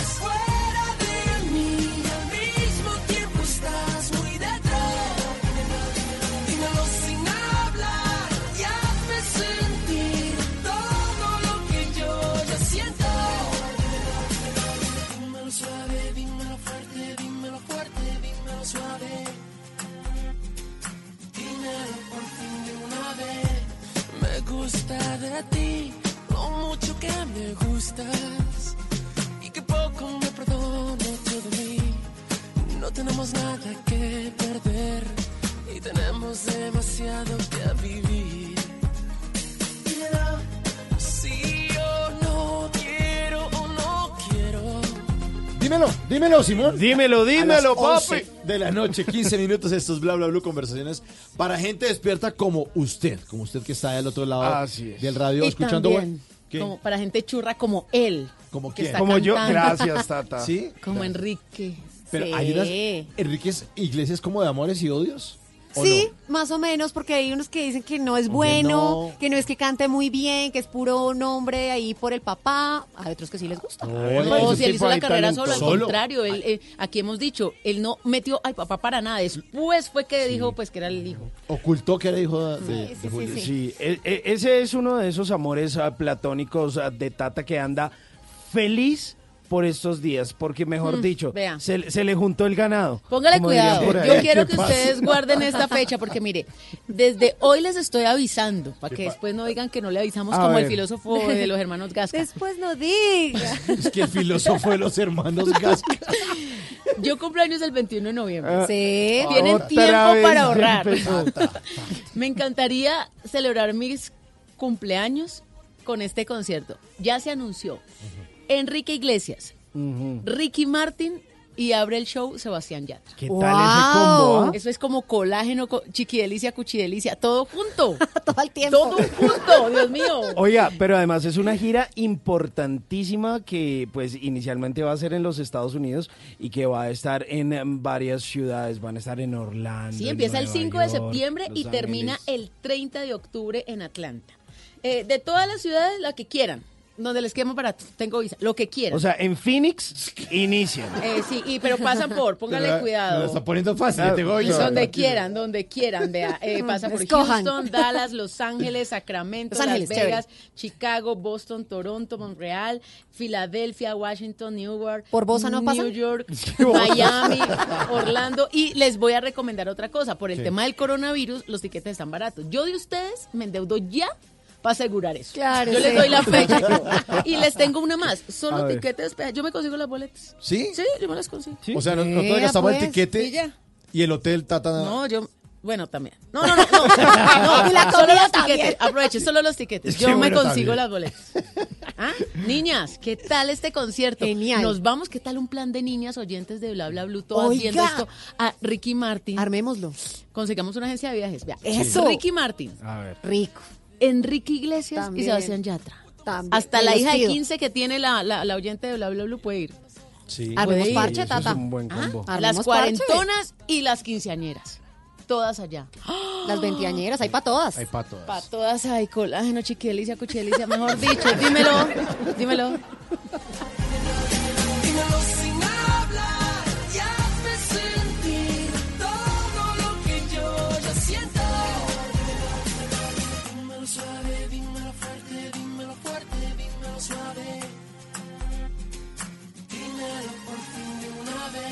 Esta tercera hora es de ustedes, nuestros queridos oyentes. 316-692-5274. La línea de bla bla bla para que llamen, digan lo que quieran. Hay muchos que están mandando mensajes de texto, entonces los vamos a leer. Fírmenlos también, porque pronto dicen, Sí. "Fir- gracias por el programa, pero firmen, ponga ahí quiénes. Porque acuérdense que nosotros muchas veces no tenemos esos números guardados. Eh, sí les recomendamos que por favor guarden el nuestro, porque en el estado de, de la línea de bla bla bla del 316-692-5274, a veces ponemos información, quién va a estar, de qué vamos a hablar, eh, si tenemos variaciones en los horarios, si hay partidos de fútbol que a veces nos cortan el programa o nos recortan el programa, pero ustedes pueden seguir mandando los mensajes que quieran porque recuerden que aquí hablamos todos y hablamos de todo. Sí, señor. Sí, señor. Pues nos están mandando mensajitos, mire, nos, nos escribe Alberto. Dice, no sé cómo más demostrar el valor de la mujer en el universo y creo que así es un granito de arena, abre comillas. Mujer infinita, una flor que no muere, un sueño que se hace realidad, una realidad que vale la pena acompañar y cuidar, que ha de ser el mundo del mundo sin ti, no sería nada. Por ello, gracias mujer de corazón te digo, por estar en el mundo, porque sin tu amor, belleza y alegría, este mundo sería una tierra vacía. Feliz Día de la Mujer. Alberto, reportando sintonía desde Subachoque. Excelente tema del día, dice. qué bueno. Divino, más. Sí. Gracias. Nos dice por acá Fernando, oiga, el inicio del programa de esta noche fue muy divertido, al mando de Tata y Caro. Los hombres del programa, mejor que no hubieran ido. Ah, gra- gracias. Que se aprendan las cuatro letricas que los va a hacer muy feliz en la vida. ¿Cuáles? ¿Cuáles? O, B, C y D. ¿Y qué dice? Obedece. Ah, claro. La- Tata sabe, Tata sabe. Eh, nos dicen por acá, feliz noche acá en La Tebaida, presente con Bla Bla Blue. Un gran abrazo para la familia de Blue Radio. Dios los bendiga por ese excelente programa. Ángel, Ángel, muchísimas gracias, De hermano. Argentina, porque pone, ponen banderitas. ¿Ah, sí? Sí. Banderita Colombia y Argentina. Colombia y Argentina. Bueno, grande, Debe grande. estar comiéndose un choripán. Chori. Eh, saludo de Juan Carlos Hernández. Feliz noche, a todos se les quiere el mejor programa de la noche. La conducta machista que más me disgusta es la de índole laboral. Las oportunidades deben ser iguales para todos. Ve, hay otro mensajito desde Barranquilla. Dice, hola, hola, hola, soy conductor de, in- bueno, de InDriver en Barranquilla, trabajo de noche y son la mejor compañía que tengo. Mi nombre es Lefty Snyder. Los escucho todas las semanas. Un saludito. Y Andrés Achira lo voy a saludar porque me dice, Tatica, aquí en Dallas la recibo con los brazos abiertos y todos los gastos pagos para ir de concierto. Ah. No, me les, no me les quite responsabilidad a la mesa. No me les quite. ¿Qué tal Con usted la boleta entonces, Pero, con estos pero el cualquier cosa, mándelo de los tiquetes y aquí No, no, los- No, pero ¿qué tal está? Ya levantó, buenísimo. Oiga, hay, un- hay otro, hay otro mensaje. Dice, las mujeres son lo más espectacular, a más de que le dan la vida, además debe ser que le dan la vida, y cuando uno crece y se les aprecia. Nos vuelven bobos. Es amarles y respetarles. Un abrazo, Tata. Un abrazo para Ay, Tata de nuestro oyente. Ya saben, 316-692-5274. Las malas que se alejen ya de mí. Dímelo por qué estás fuera de mí. Al mismo tiempo estás muy No todas las noticias son malas. En Bla Bla Blue, choque esos cinco. Las cinco mejores noticias que nos demuestran que también hay razones para estar felices.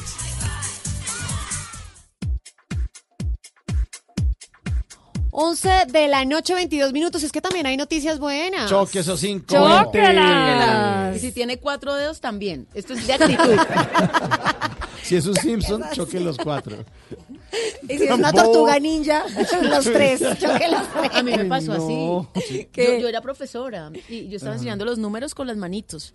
Ay. Y yo, hay cinco, y me dijo un niño, no, profe, hay cuatro. Yo no cuente bien, hay cinco. Y es que le Ah. había eh, un ventilador. Ay, y le no. había ¿Qué es esta tragedia?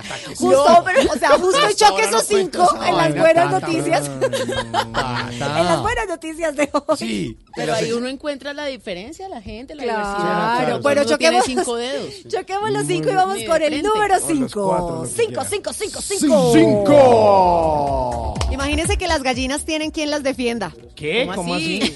¿Las barras de millonarios? No, no, las gallinas, los animales. Ah. Activistas realizan una velatón dirigida a una cadena conocida, y se llama Tostado, por gallinas enjauladas.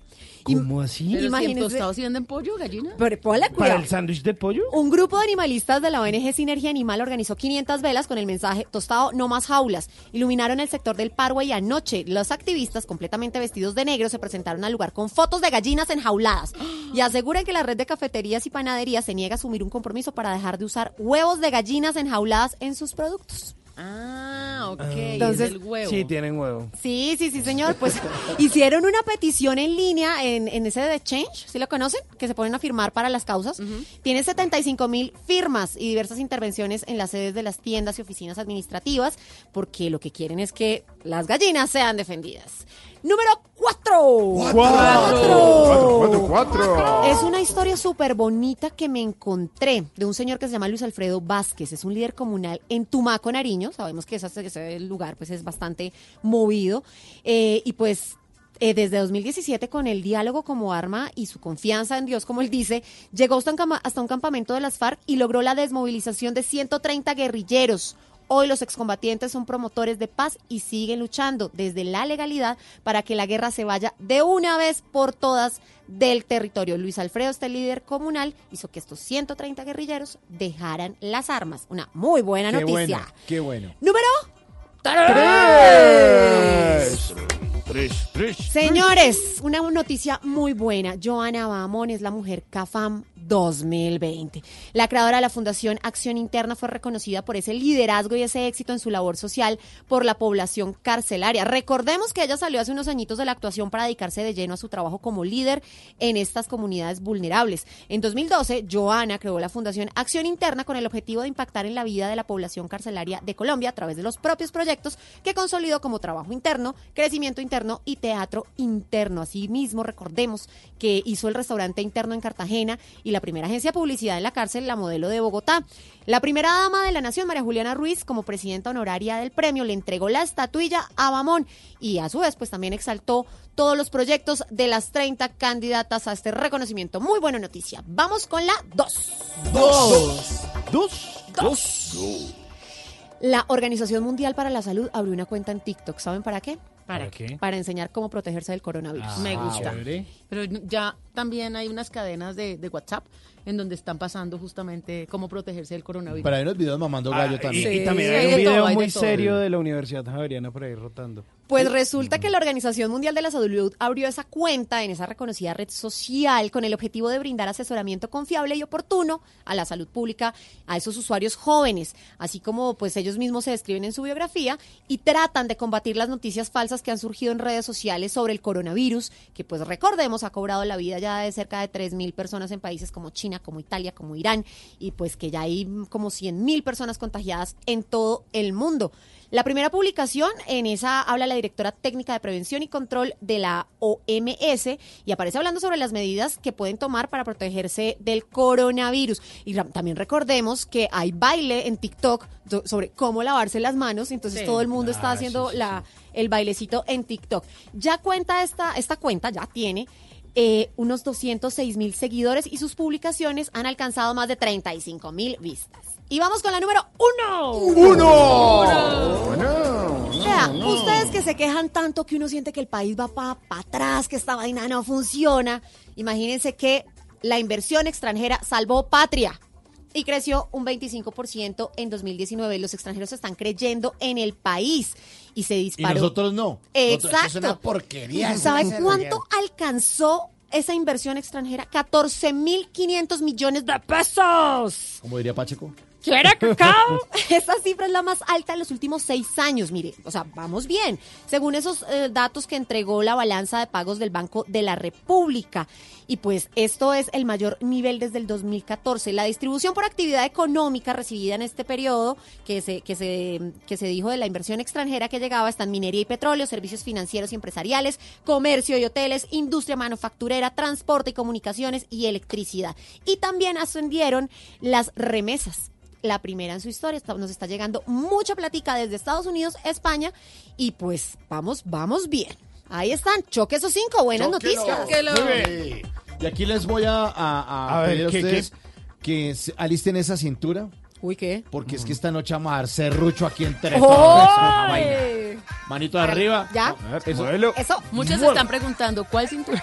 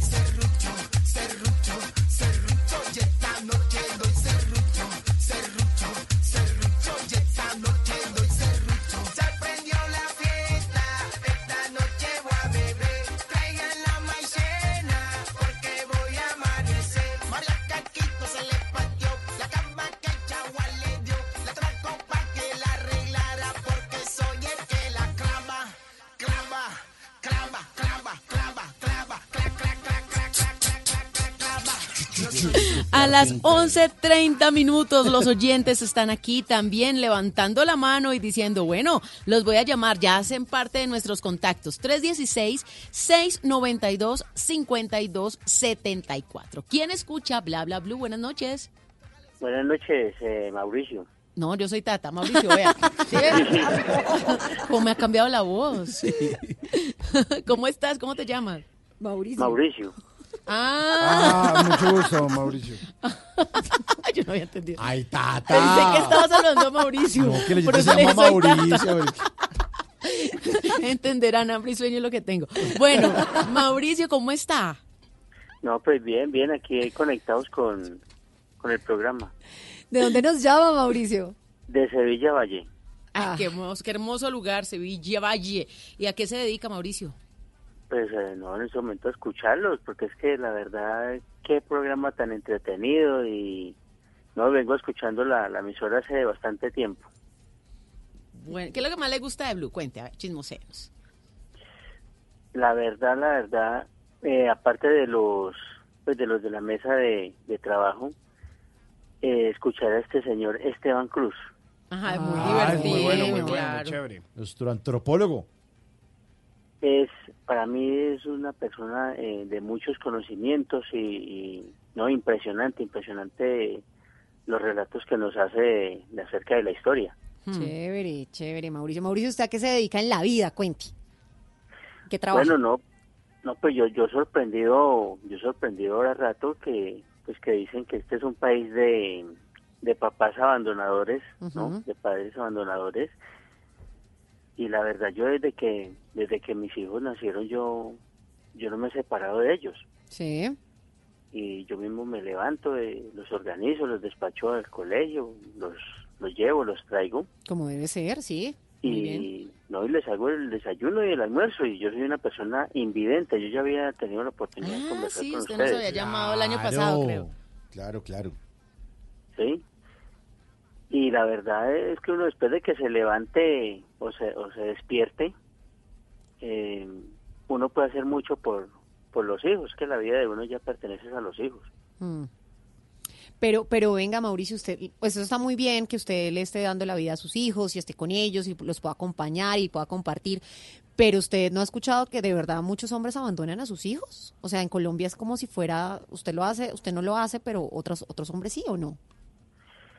Lastimosamente lastimosamente a veces las cosas que no son programadas en la vida eh, llevan a esas a esas consecuencias eh, y también por la irresponsabilidad. Eh, yo la verdad yo cuando estaba en la fuerza pública yo estaba en la policía eh, perdí la vista por un atentado. Mm, yo nunca quise tener pues eh, no, no quise tener familia no quise tener hijos porque la verdad los- hay sitios donde lo trasladan a uno muy muy lejos muy lejanos de, de las ciudades Sí. y por la situación de orden público pues era muy difícil uno poder llevar los hijos o, o, o la mujer de uno pues a, a esos lugares entonces yo nunca hubiera servido para para ver para estar viajando pues con con la familia Sí. Y más bien yo cuando tuviera algo seguro en la vida que mm, en este caso fue por algo fortuito Sí. que gracias a Dios logré una pensión eh, ya decidí tener familia para para dedicarme a cuidarlos Venga, Mauricio, y, y ya, ya que estábamos hablando en nuestra hora anterior de, de ese machismo, usted, ¿cuál es el comportamiento machista que no soporta? Eh, somos que el, en cierta en cierta forma, porque es que yo no no no no puedo hablar pues de lo que no no conozco, pero sí lo he escuchado es de que vamos eh, muchas veces el hombre se levanta, se organiza, se va a trabajar y deja todo como quedó, o sea, no, Sí, como falta de consideración. Exactamente, si, si hay de pronto un plato o un pocillo que se quedó en el lavaplatos o, o de pronto eh, la cama que no está tendida, alguna, no, simplemente sale y se va y deja las cosas ahí como si la responsabilidad fuera de los demás. Claro, porque de pronto la esposa sí se queda ahí, pues antes de salir ella organiza. Y, y que tenga que llegar, supongamos, eh, eh, él, eh, la persona, pues en este caso el hombre, y, y se enoje porque no hay almuerzo. Exactamente. Exacto. No, pero qué delicia, Mauricio, que usted siempre se comunique con nosotros, Tan que esté, Mauricio, sí, ya nos ha llamado dos veces, que no sea la última, ¿no, Mauricio? No, no, no, no, no. A mí me- me fascina, sinceramente, me fascina este programa. De verdad es muy entretenido. Eh, se eh, tratan temas eh, muy complejos, porque ese tema del machismo es muy complejo. Y la verdad, eh, eh, no, si esto tuviera otro horario, fuera más extenso, o sea, no para colocarle más trabajo, pero si fuera más Sí. extenso, uno estaría ahí conectado. Bueno, pues sí, y además porque Mauricio, aquí tenemos información de todo, incluso, fíjese que acaban de entregar los Spotify Awards y hay ganadores. Hay muchos ganadores y algunos tienen que ver con Colombia. Pues eh, Carol G con esta canción que estamos escuchando, Tusa, y todo lo que hizo el año pasado y su eh, reconocimiento además por esa canción de Mi Cama, Mi Cama Suena y Suena, eh, pues es la artista más escuchada en esta primera entrega de los Spotify Awards que se entregaron en México. Pero además de eso también hay eh, otros reconocimientos. Ustedes han escuchado a BTS, esa famosa banda de K-pop, pues Sí. es el Los artista coreanos. más escuchado, la- Surcoreanos. Ujú. surcoreanos, ese género que nació allá, pues es la banda más escuchada. El artista más escuchado, el conejo malo, Bad Bad Bunny. Pero además hay otros reconocimientos que se entregaron. Dicen eh, que la canción, la canción más escuchada. Pedro Capó. Con calma, Calma, ese remix que hizo junto a Farruko, pero además el artista más compartido, adivinen quién, ¿Quién? J Balvin. Ay, sí, es que todos lo queremos compartir. Yo lo quiero para mí, mi amiga lo quiere para ella, Carolina. Claro, mire, hay otros, hay otras, otras, otros ganadores. Artista pop más escuchada. ¿Quién? Dueto, el, me- el dueto mexicano, Hash. ¿Se acuerda de esos? Ah, Hash, Hash. estas muchachas, sí, sí, sí. Imagine Dragons se levantaron como ganadores artista rock contemporáneo más escuchado.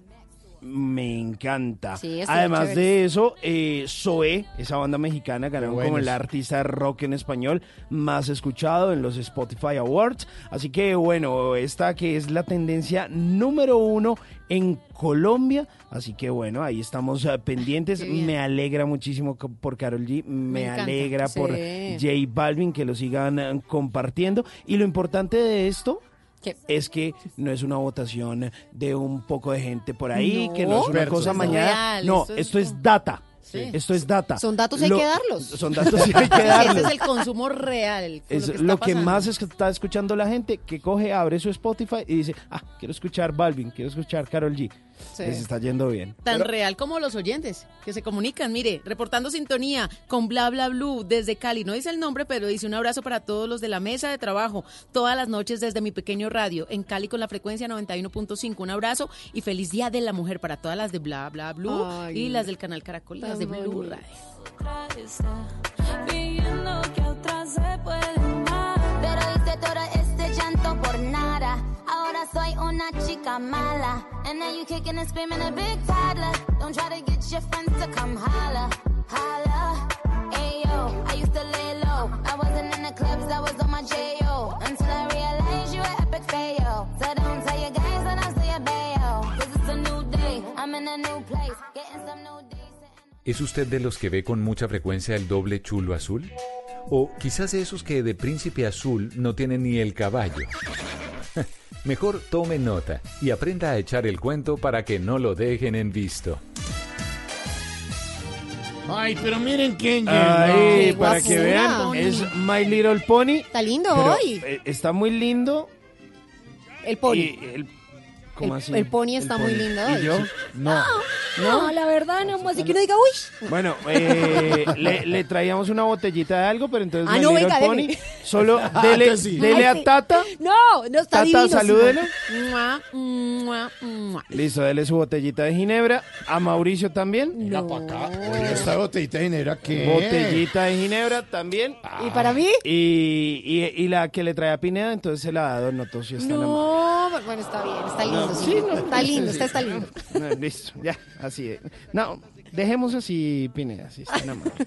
Pues imagínense que eh, My Little Pony, eh, la vez pasada estábamos dando una vuelta por ahí y entonces entramos a un bar, un, un bar al que lo dejan a uno entrar con su respectivo pony. ¿Ah, sí? Sí, porque esos son esos, esos, eh, esos bares que son pet, Pet friendly. friendly. ok. Entonces, eh, pues había una mujer ahí, no sé qué, se estaba tomando un ginebra, lo más de, de tranquila ella. Rico. Ahí, bueno, que un gin and tonic, bueno, toda la cosa. Y entonces yo dije, ve, me voy a acercar. El mesero me dijo, ¿qué quiere? Y yo, tráigame un gin. Un jean, súbeme un jean, ¿no? Un Y jean. el man me dijo, ¿qué tallita busca? no mentiras, un jean. Y entonces, eh, pues ella como que se fijó y dijo, ah, ve, este También también, eh, pues, tiene buen tonic. gusto. Ah, bueno. Entonces nos pusimos ahí a hablar y yo le dije, oiga, eh, ¿usted sabía esto sobre el ginebra? Y ella me dijo, ¿qué, qué? A ver, cuénteme. Porque ella estaba solita y estaba buscando como compañía. Entonces yo le dije, mire, ¿usted sabía que la creación del ginebra, de esta bebida, se le atribuye a un doctor, a Franciscus Silvius de la Boe? Resulta que él era profesor de la Universidad de Leiden por allá en el año de 1600 y en la búsqueda para crear un medicamento para problemas estomacales, elaboró un licor a base de cebada, centeno, bayas de enebro y maíz y en ese entonces a ese licor se le llamó geniebre. Geniebre. Geniebre. Porque cada uno es ¿no? Eh, porque uno geniebre.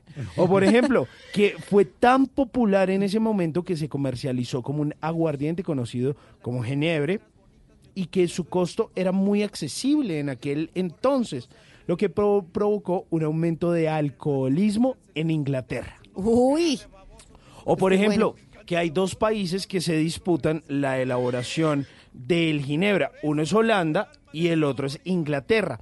Pero hay ciertas diferencias. Resulta que el gin inglés eh, fue elaborado, ese ginebra inglés fue elaborado de la misma manera que la ginebra holandesa. Esto hasta 1832. A partir de ese momento, la ginebra seca de Londres eh, se diferencia de la ginebra eh, holandesa por los grados de alcohol. Resulta que la ginebra utiliza aguardiente proveniente de la cebada malteada, mientras que el gin usa eh, cebada sin maltear. Esto provoca que la ginebra tenga menos grados de alcohol y un sabor más intenso. Por su parte, el gin solo aporta alcohol y tiene más grados que la ginebra. Vea, pues, ¿usted sabe si se dice la ginebra o el ginebra? Se dice la Eh, ginebra. La ginebra. La ginebra La y el ginebra. gin tonic. Ah, Sí. para que le diga ya a su chica. La ginebria. La ginebria y La el gin ginebria. tonic. O por ejemplo, eh, que además de los usos medicinales que le fueron eh, atribuidos al ginebra o a la ginebra, pues eh, también se utilizó en distintos países para quitarle el sabor amargo a algo que se llamaba la quinina, que era usada para combatir la malaria. Es que el alcohol cura todo. Lo que no cura el alcohol hay que operarlo. ¡Qué sabiduría! Pero profunda. Tenemos un alcohol y no nos habíamos dado cuenta. O por ejemplo, que eh, la quinina se disolvía en agua carbonatada para obtener agua tónica, mientras que la mezcla con ginebra disminuye el sabor amargo. Esta mezcla médica fue lo que le dio un lugar al conocido gin and tonic, que yo creo que ese es el eh, uno de los cócteles favoritos de Tata, Sí, o el único. Sí, era También. el gin tonic, ahora es el gin pony. El gin- ¡Oye! No, Y- es, y es que hay muchas formas de hacer gin tonics, o sea, cítricos, dulces, secos. Hay unos que Uf, antes los hacían con limón y entonces después los empezaron a hacer con pepino. Claro, hay fre- con fresas, con mandarinas, con canela, o sea, hay mil formas de hacer un gin tonic, delicioso. Una delicia. Oye, yo tengo eh, un, hay un restaurante aquí en Bogotá donde hacen uno que le ponen sauco Ok. Sauco, eucalipto. No, no, no. eso es Miel para, y propóleo. eso es para tos, es para tos. No, le ponen una- un- unas, como unas florecitas de saúco en un restaurante aquí en Bogotá. El tipo, el dueño del restaurante arranca las florecitas como de, de las matas Sí. de los lados Ajá. y se las tira al gin tonic y queda una Delicia. delicia. Además, el tipo estoy súper agradecido porque el tipo me, eh, el tipo vende una marca específica de, de gin tonic y, y le- y era una de esas, la, la botella esa que es como negra. que es como- Hendrix. Sí, la, la, la, la gordita esta. Ajá. Y el tipo tenía en, la, en, la- en el, en el restaurante, en cada mesa tenía botellas de Hendrix y ponía flores. Cuando ya están desocupadas, ponía florecitas. Como si fuera un Ah, solitario. qué Qué bonito. Y yo, el tipo. Que la oscurita es así. Sí, y yo, oiga, por favor, me, me puedo regalar una botella es que que le no sobran vale. ahí? Y, y preguntó, ¿hay botellas de Hendrix? Y regálelo al señor. Y que en mi casa tengo el florero, también el solitario Ajá. con eso. Divino, divino. sí. Bueno, pues mire, a propósito de la botella de esa marca que ustedes mencionaron, esa está inspirada en botellas de la época victoriana. Claro, eso tiene un diseño todo antiguo. es Exacto. Pues resulta que en ese entonces, pues también eh, fue como el florecimiento de esta marca de Ginebra. Y resulta que por ese momento se guardaban los remedios en botellas oscuras Claro. para evitar los rayos del sol. Qué buen dato, parece botella de remedio. Sí. Claro. Y para darle más tiempo de vida a su contenido. Por pues. eso es que eh, esa marca pues gu- guarda el ginebra en ese, eh, inspirados en la época victoriana. ¿Usted ha visto cómo hacen el gin tonic que tiene como un palito así en, en, eh, como en, en espiral? Eh, sí. ¿Sí? ¿Saben para qué es? Bueno, pues resulta que es que el gin tonic no se tiene que agitar porque cuando le ponen eh, la tónica, la bebida tónica, Sí. se baja por ese palito para que la burbuja no estalle. Y queda muchísimo mejor el sabor. Sí. Y no se Cinturón agita. negro, Uy, ginebra, Es que yo amo eso, lo- me encanta. Ah, no, bueno. disculpe. Bueno, entonces cu- cuando quiera la invito a una. De una. Pineda. Conste, Ah, quedó eso. grabado. Bueno, y eh, pues nada, ella quedó muy contenta. Ella, me, ella Claro. hizo la misma cara de ustedes, como, ush. No, es que están muy buenos los datos. Bueno, Sí, ahí está muy chévere. Y en ese momento yo Ya. le dije a Ya ella, despedí, la- no es por nada, No. no es por quererle Hasta iba impresionar, bien. Pero, ¿qué va a hacer? pero yo sí le quiero pedir un favor a usted.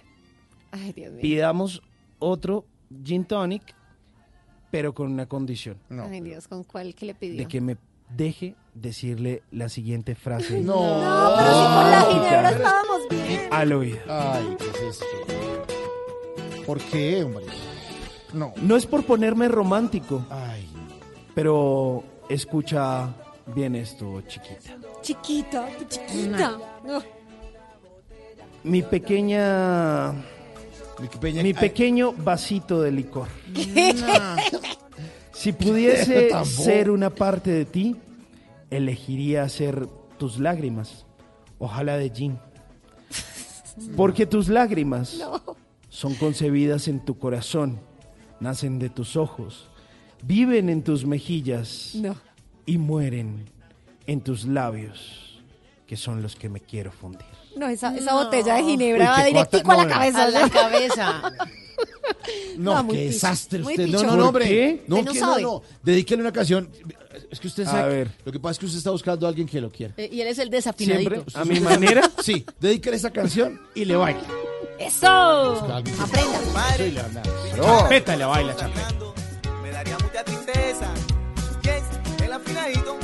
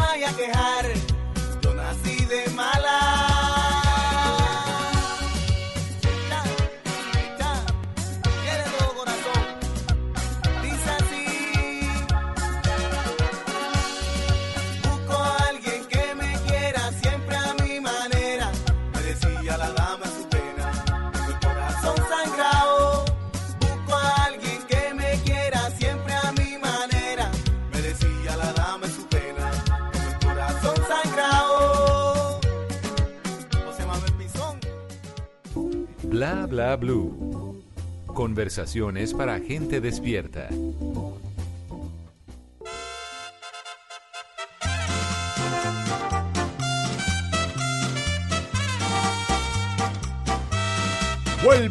Tatateca. Uy. Tata Solarte. Había tenido, la metieron en el refrigerador, pero ya la sacamos de nuevo. Claro, estábamos a otro nivel, pero ya todo volvió a la normalidad y tenemos esta tatateca. ¿Qué es la tatateca para usted que apenas está escuchando la tatateca el día de hoy? Pues es la oportunidad de conocer de pronto datos relevantes sobre las canciones, historias, acontecimientos. Aquí usted se va a enterar de todo un poquito porque las canciones cuentan algo. Y hoy, aquí en la tatateca, vamos a hablar de Torero de Guayacán.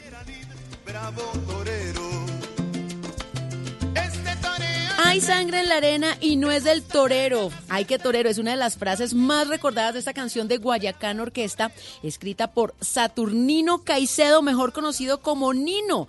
Resulta que Nino Caicedo es un compositor de prácticamente todos los éxitos de Guayacán Orquesta. Él nació en Quibdó, en el Chocó, en 1953 y se radicó en Bogotá desde los 16 años. Y él, como compositor, dice que realmente no necesita eh, tener el conocimiento, sino la inspiración, porque justamente cuando compuso esta canción, Torero, nunca había pisado una plaza de toros. Hay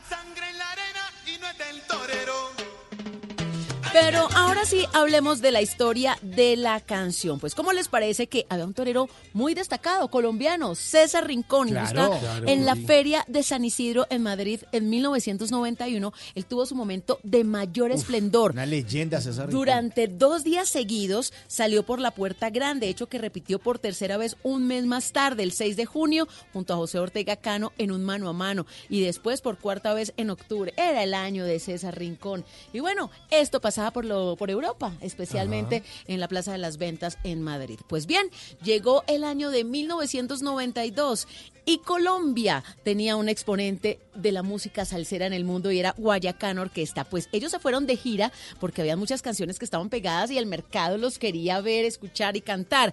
Pues en 1992 se van a su gira por los Estados Unidos y ellos manifiestan ese descontento que sienten por ese pasaporte café que teníamos los colombianos porque era el referente. Por esa época pues estaba Claro. todo el tema de los carteles en su esplendor y Guayacán tenía dentro de su nómina a músicos de Ecuador, tenía músicos de Venezuela, eh, músicos boricuas que pasaban como si nada en la entrada de los Estados Unidos, pero ellos, Alexis, Nino y algunos músicos colombianos, por tener el pasaporte colombiano los dejaban ahí en espera, quítese los zapatos, rayas X, revisión. Raquetazo. Sí, de verdad era un poquito desgastante el tema. Pues ellos llegaron después de toda esa gira y se hospedaron en un hotel en New York. ¿Y qué pasó? Pues estaba en ese momento Nino viendo su pantalla y en este momento, en el otro lado del mundo, estaban pasando que había un colombiano que había triunfado en las ventas y se trataba de César Rincón, pero le estaban preguntando a la gente por la, la nacionalidad de ese torero. Entonces le preguntaban a la gente que estaba saliendo, ¿usted sabe quién fue el torero que acabó de ganar? Sí, ¿De dónde es? Entonces unos decían, no, pues yo creo que es de Valladolid. Otros decían, no, debe ser de aquí de Madrid. Otros decían, no, será de Valencia. Y Nino Caicedo, que estaba viendo esa transmisión, estaba desesperado y Claro. gritaba al televisor, no, No, es es colombiano". es colombiano, es colombiano. Y por eso la canción de Guayacán dice, eh, señores, no es andaluz, es colombiano, por esa impotencia. Pero ahí se le prendió el bombillito y dijo, hay que componer una canción. Justamente después salió con Alexis Lozano a, canta- a caminar por la Quinta Avenida y decidieron entonces hacer esa canción. Él más o menos se la mostró y le dijo, sí, me gusta. Pero quitémosle el tema de César Rincón, porque la canción decía César Rincón, torero colombiano que estaba triunfando. No, no, no, dejémoslo genérico para que no tenga que ver con César Rincón, Sí. aunque César siempre supo que era para él, Claro. porque se lo contaron. Bueno, pues entonces, listo, decidieron que iba la canción, la compusieron allá en los Estados Unidos y cuando la iban a grabar en la ciudad de Bogotá, había un rumor de bomba. Estamos hablando del año de 1992, en Sí. la guerra de los carteles entre Medellín y Cali, y el pánico porque Pablo Escobar pues estaba reinando con su terrorismo en nuestro país. Y parece ser que había una amenaza de bomba para la feria de Cali. Entonces, parece ser que se iba a cancelar la feria de ese año. Ay, y eso es una festividad que el pueblo caleño espera con ansias. Entonces, ahí, en ese momento, Nino Caicedo dijo, "Mm, mm, hay que incluir en la canción Torero un decreto para que con Cali nadie se meta. Y por eso hay una frase que dice, de la plaza a la caseta, con Cali nadie se meta, para que no se cancelara la gente de, Cali, de la feria de Cali. Y la gente coreaba esta canción y coreaba esa frase, pero era un mensaje exclusivamente para Pablo Escobar, para que no se suspendiera la feria de Cali y para que respetara la ciudad. Wow. La historia de Torero esta noche aquí en Bla Bla Blue.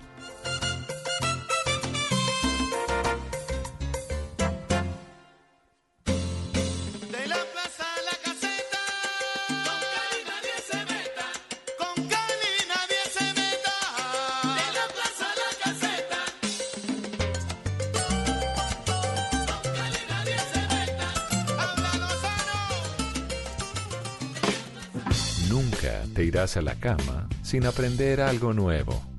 Bla bla blue.